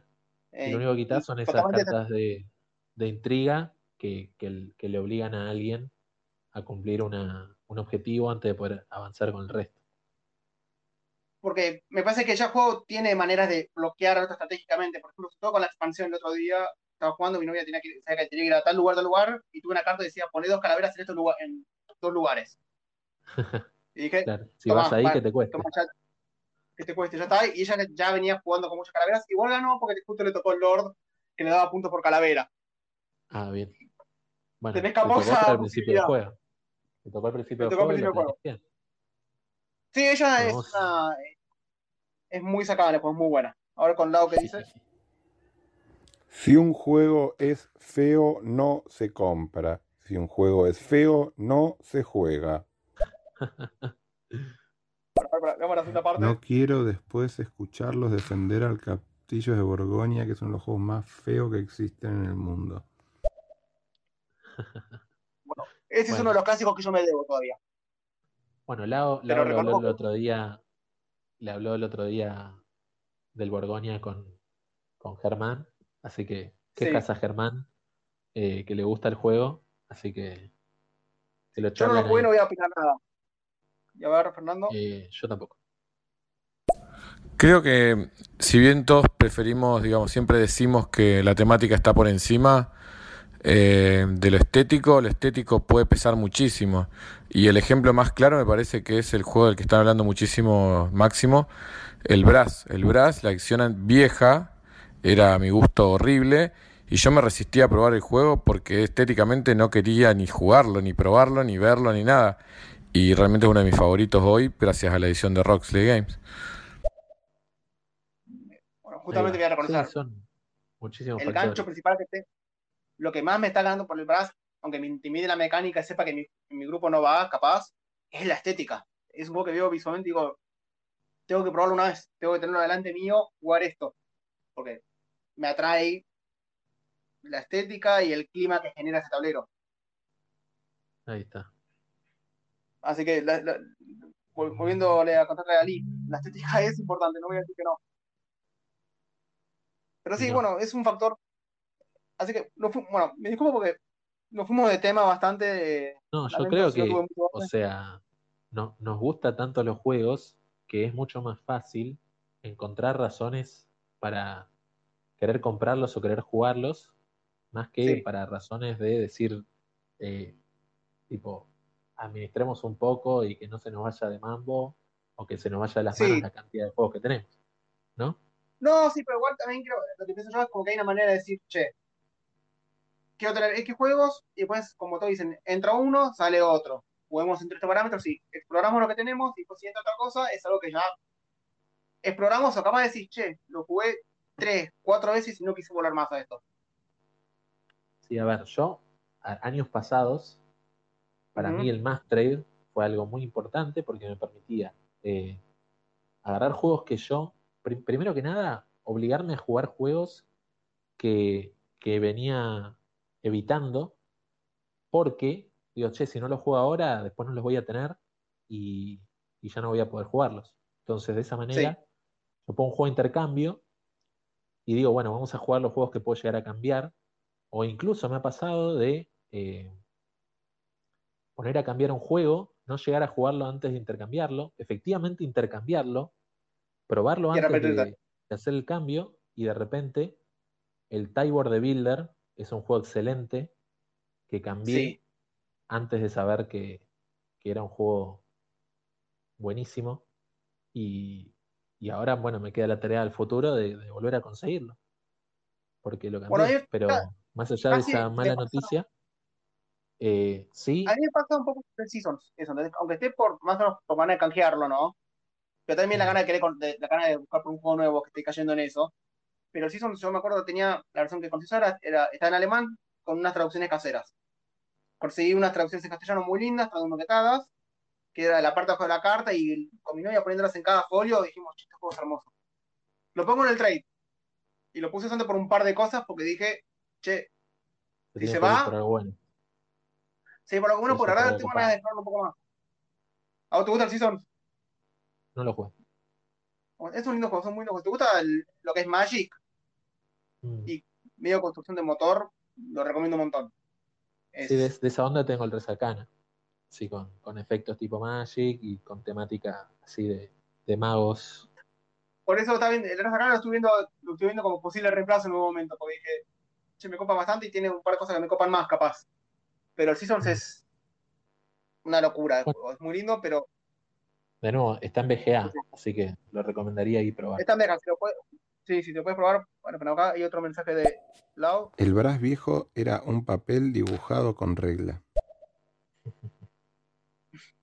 Sí, era No lo olvidemos vi, que mucho de este nada. hobby ya tiene la parte...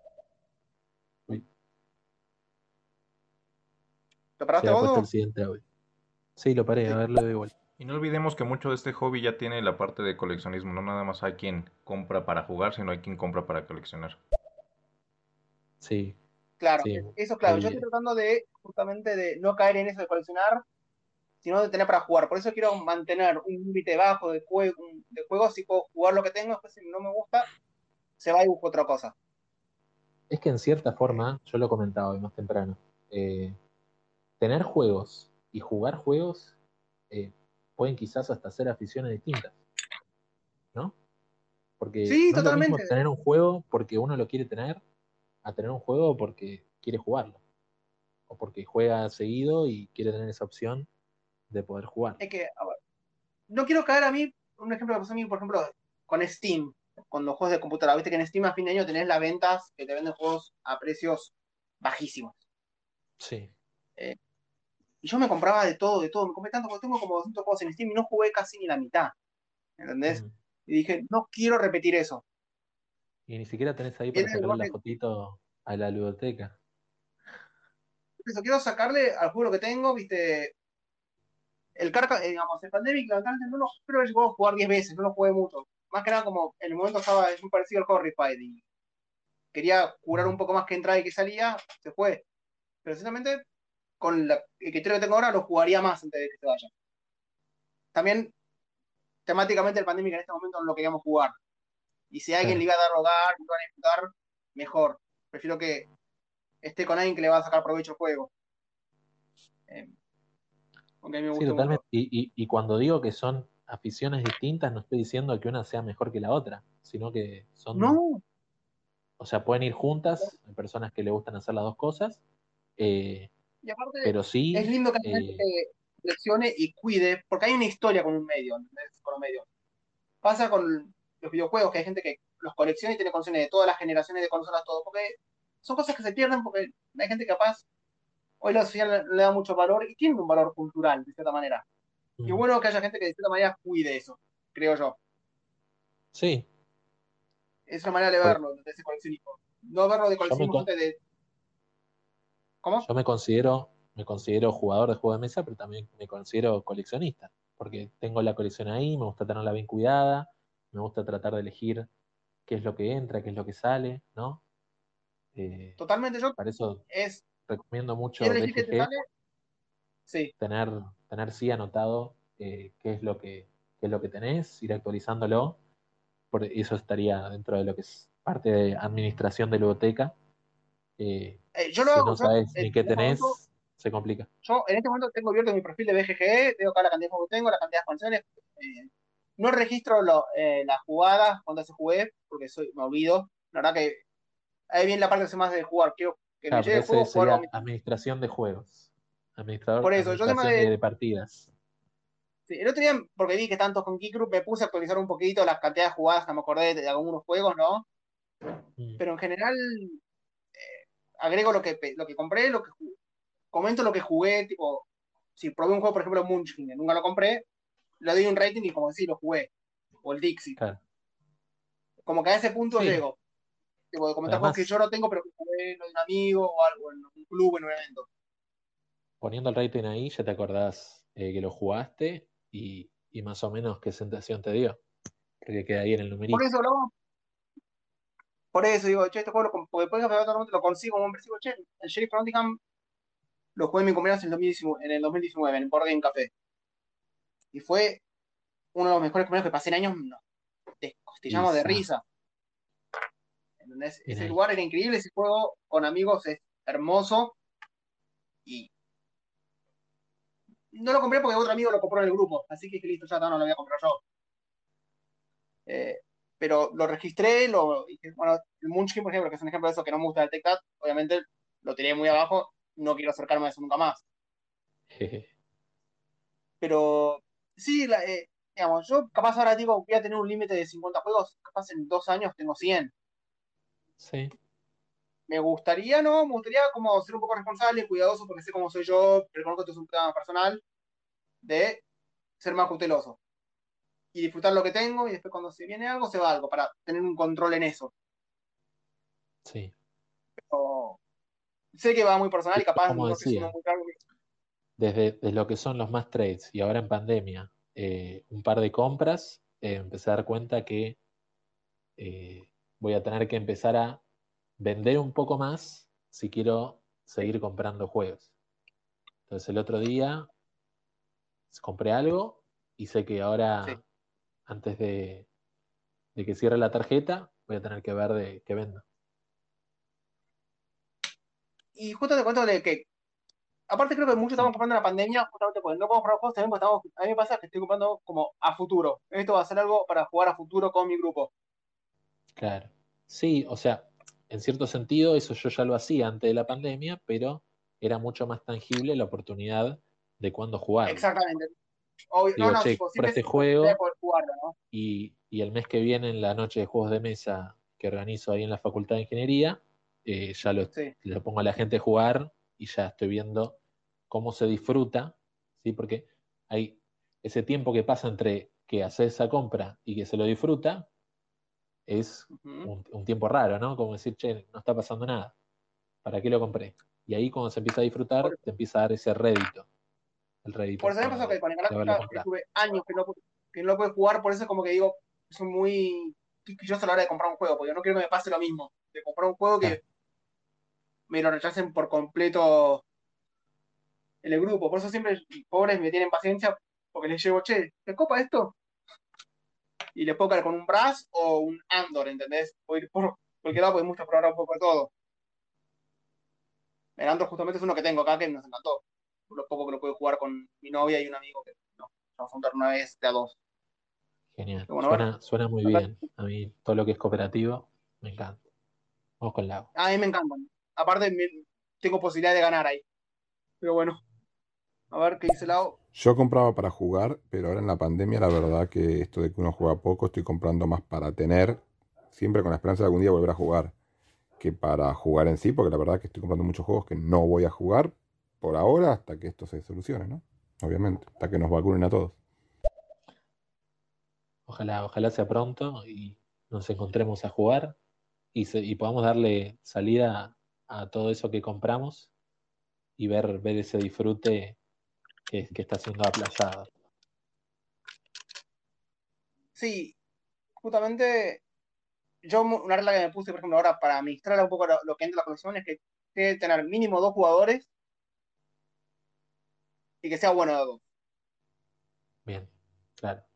Eh, como Sí, que así eso por lo menos lo pueden jugar en casa. por eso, eh, digamos, tengo algunos, como por ejemplo, este pido que mencioné que tengo para grabar en Estados Unidos contra conocida, tengo el Mysterio Mike, que es mínimo tres.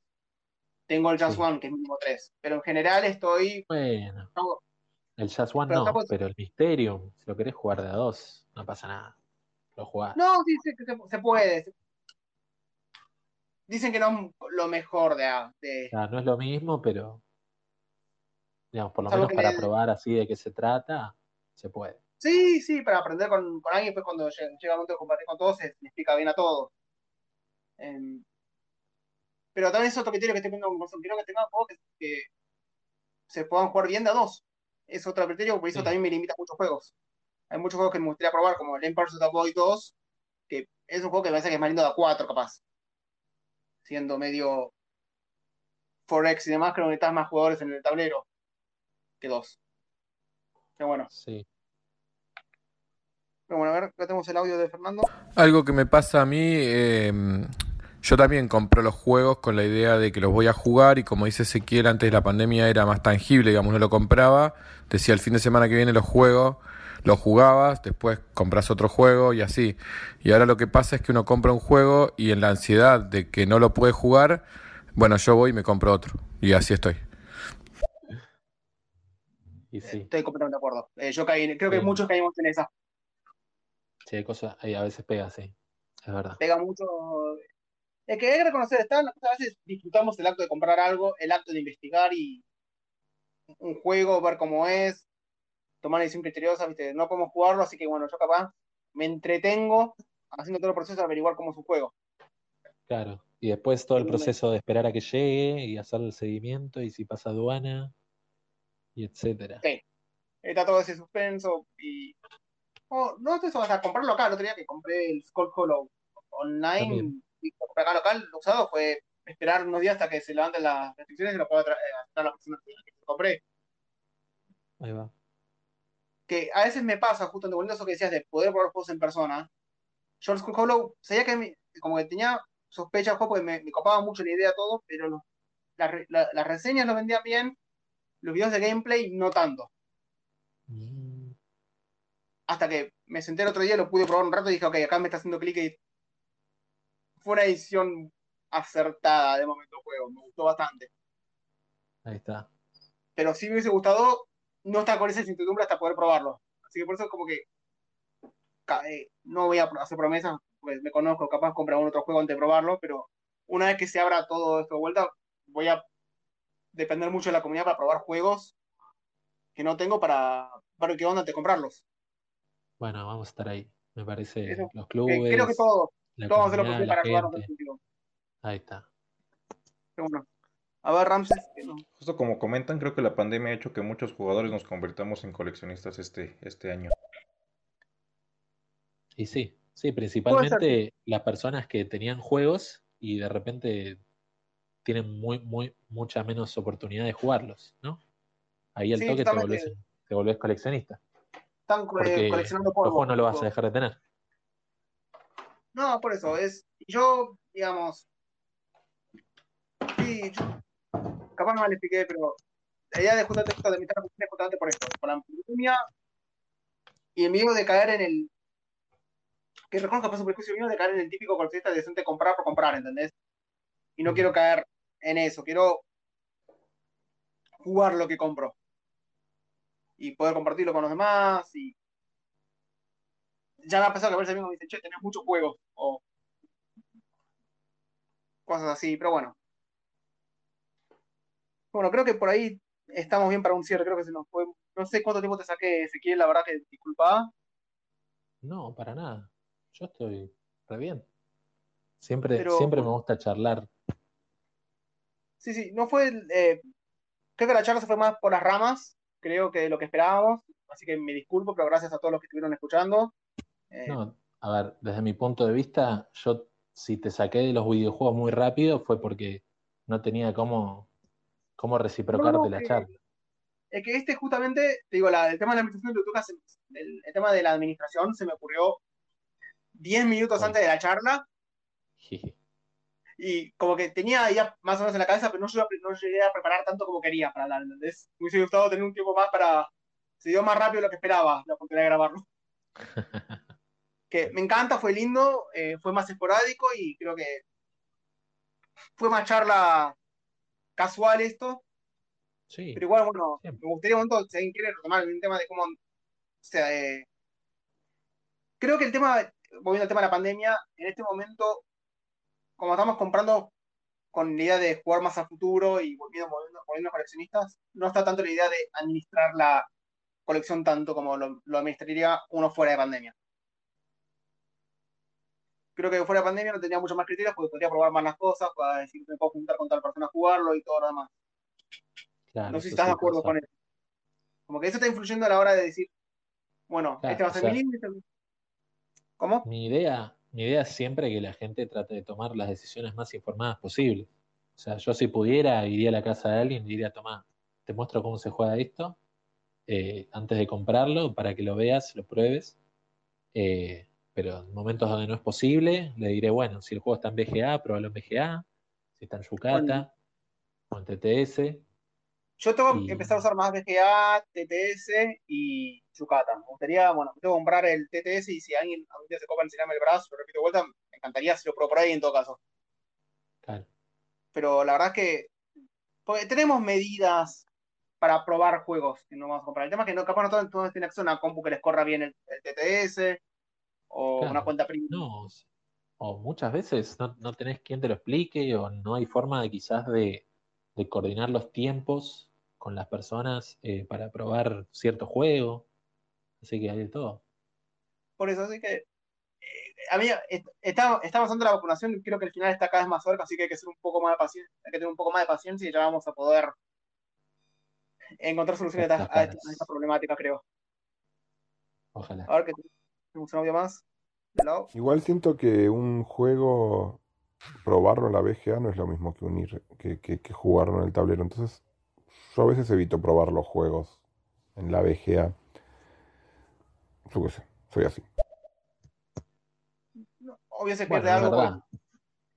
Lo que decíamos, está el tema de los componentes, que justamente la sensación del tacto y visual de tener todo el despliegue en la mesa y, y a las personas adelante. De vuelta, lo que los juegos de mesa tener a los más adelante.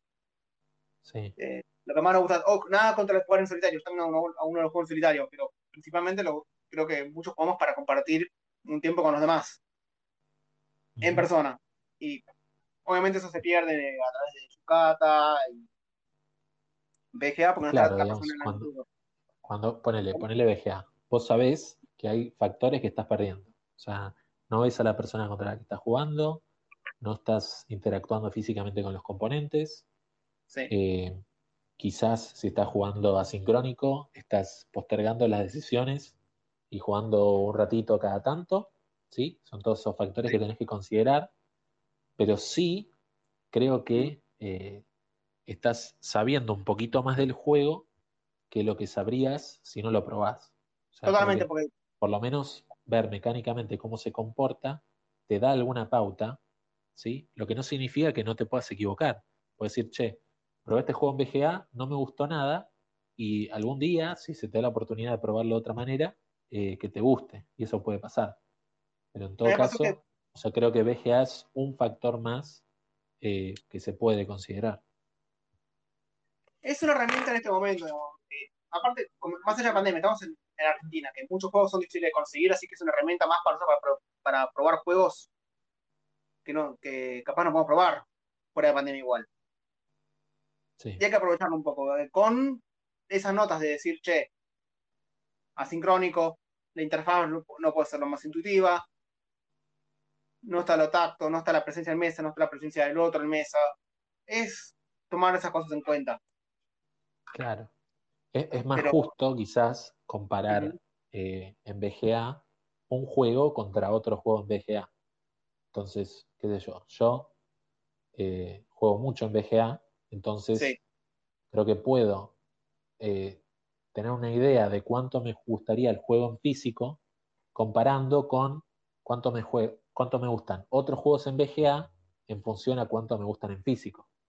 Entonces puedes hacer el paralelismo de, bueno, estos dos juegos en BGA como me gustan, si este juego, es como una regla de tres, si este juego me gusta tanto en la, en la realidad, ¿qué onda este otro? ¿Sí? Y ahí tener en cuenta también el factor de- de- del tema táctil que no estás teniendo en cuenta en BGA, pensar, imaginarte cómo podría llegar a ser eh, para ese juego en, en la realidad. Por ejemplo, el- a mí, a mí que juego mucho en BGA me sirve, yo creo. eh, el Seasons, que es un juego que está en la BGA, por ejemplo, tiene estos dados grandotes hermosos que se tiran cada tanto y, es lo una experiencia linda en del ese. juego. porque- ¿eh? Y, en el, y en- ahí en BGA no lo tenés. No tenés lo tenés, son, son dados enormes, hermosos, que tienen peso lindísimo. No Sí. los tirás todo el tiempo en la partida, los tirás cada temporada. O cada, sí, cada temporada, cada cambio de temporada, los tirás los dados de verano, los dados de invierno, los dados de otoño, etcétera, ¿no? Y es un elemento hermoso el juego, táctico, que se va pasando, que todo sucede. Aparte, el tema del drafting de los dados es una cosa lindísima de agarrar el dado y llevártelo. Sí, sí, sí. El Pero juego- bueno, qué sé yo, ahora estoy jugando en BGA al Space Base, entonces Sí. pienso, ¿cómo siente el Space Base sabiendo lo importante que es para la partida en física eh, la manipulación de los dados? ¿Sí? Y también el sonido de, los, de Entonces- los componentes. Sí, sí, pero digo, trazar ese paralelismo de decir, bueno, Igual, eh, me están dando una ¿qué me se- ¿Me escuchás? Sí, te escucho. Ahora que se bajó bastante volumen. Me está dando una llamada. No puedo. ¿Ahí me escuchas bien? Sí. Dale. Pues se bajó bastante volumen acá. A ver, ¿qué, ¿qué me decías de la BGA? No digo que eh, yo jugando al Space Base puedo entender cómo termino de interpretar eh, el juego de un juego donde es tan importante la tirada de dados, ¿no? Entonces, ¿cómo se Sí. traslada eso al mundo digital? Y para el día que yo pruebe un juego de dados que no haya probado en físico, puedo tener en cuenta eh, ese, esa diferencia que hay entre tirar los dados en físico y tirar los dados en digital. Sí, perdón, pero se me, se me el celular, se está escuchando bajito. Perdona. ¿Puedes repetirme el final de vuelta?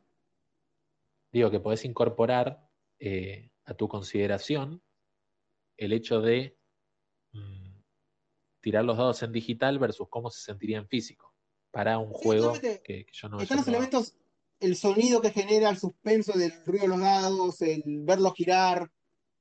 Totalmente. Se pierde eso lo digital. Y a ver, vayamos al siguiente audio de Juanma. Máximo, cuando quieras me mandas un mensaje, te enseño el Brass por TTS y le damos. Perfecto, bueno, ahí tengo una solución al problema del Brass. Te agradezco, Juanma, te voy a estar escribiendo pronto. Los dados del season se tiran cada turno. Lo que se pasa con cada cambio de estaciones es que se cambian los dados que se tiran. Pero una vez por ronda tira los dados del primer jugador. Ahí estará cada ronda, se tiran y, y listo. Y la- Paso chivo. Ahora, cuando terminan ustedes, voy a hacerle un censo a, a Leo, a Leo Rey. Así que si que después quieren escucharlo, también bienvenidos. Buenísimo. Bueno, Allí ahí está Lau estaremos. promoviendo el próximo censo, así que ya vamos a ir cerrando. Escuchamos el audio de Norman y hacemos un cierre. No sé qué te parece ese. Excelente. La, la sigla esa e- eje, eje de Ender es por Hegemon y la saga de Scott Card. ¿Vos, vos llegaste a escuchar el audio? No lo No, llegué a ¿vos lo escuchás bien? No, lo escuché muy bajito. Se escucha muy bajito, ver. estoy escuchando todo muy bajito, pero algo se me, se me cayó en el programa. Pero bueno, eh, me La, la sigla esa e- eje, eje de Ender es por Hegemon y la saga de Scott Card. No, yo no lo escucho, ¿vos lo puedes escuchar? Eh, creo que habla algo de hegemón y no sé qué. No sé si está refiriéndose a mi nombre de usuario. Mi nombre Sí. de usuario e- es, mi apellido. Así que si, si él, si estabas preguntando por eso, Ender, eh, no. Digamos, sería una coincidencia. Porque es la letra E, que es mi el primer letra del nombre, y mi apellido. Sí, sí es que escuché bien. Bueno, chicos, yo la verdad eh, me disculpo por los problemas técnicos que hubieron y cómo nos fue con la rama. Yo tengo que ir cerrando. Eh, aparte me están entrando en llamadas, no sé qué está pasando. Y se bajó el volumen por completo. Ahora escuchemos un audio más, a ver qué pasa. Sí. Sí, sí, era exactamente por eso, por el hegemón. El hegemón de, de Scott Card. Ah, no. Bueno. Coincidencia. Tenía razón con la interpretación del audio. Bueno, ese, gracias por la paciencia y a todos los que estuvieron escuchando esta hora y pico. Espero que haya sido contrario. entretenido eh, y prometo hecho- que la próxima va a venir un poco más preparado para además- llevar a cabo estas charlas. Y bueno, Tomaste- gracias por su paciencia y disfruten. Tomaste Estamos hablando todos. Tomaste Tenemos un audio más, ¿no? de- Sí. A ver. Salió todo buenísimo, chicos, los felicito. Es genial escucharlos. La paso muy bien. Buenísimo, Bueno, gracias Lau. Máximo, Y bueno, ese gracias nuevamente. Estamos hablando ahí todos en el grupo de Telegram y ahora descifro cómo mandarle esto a todos. Así que abrazo.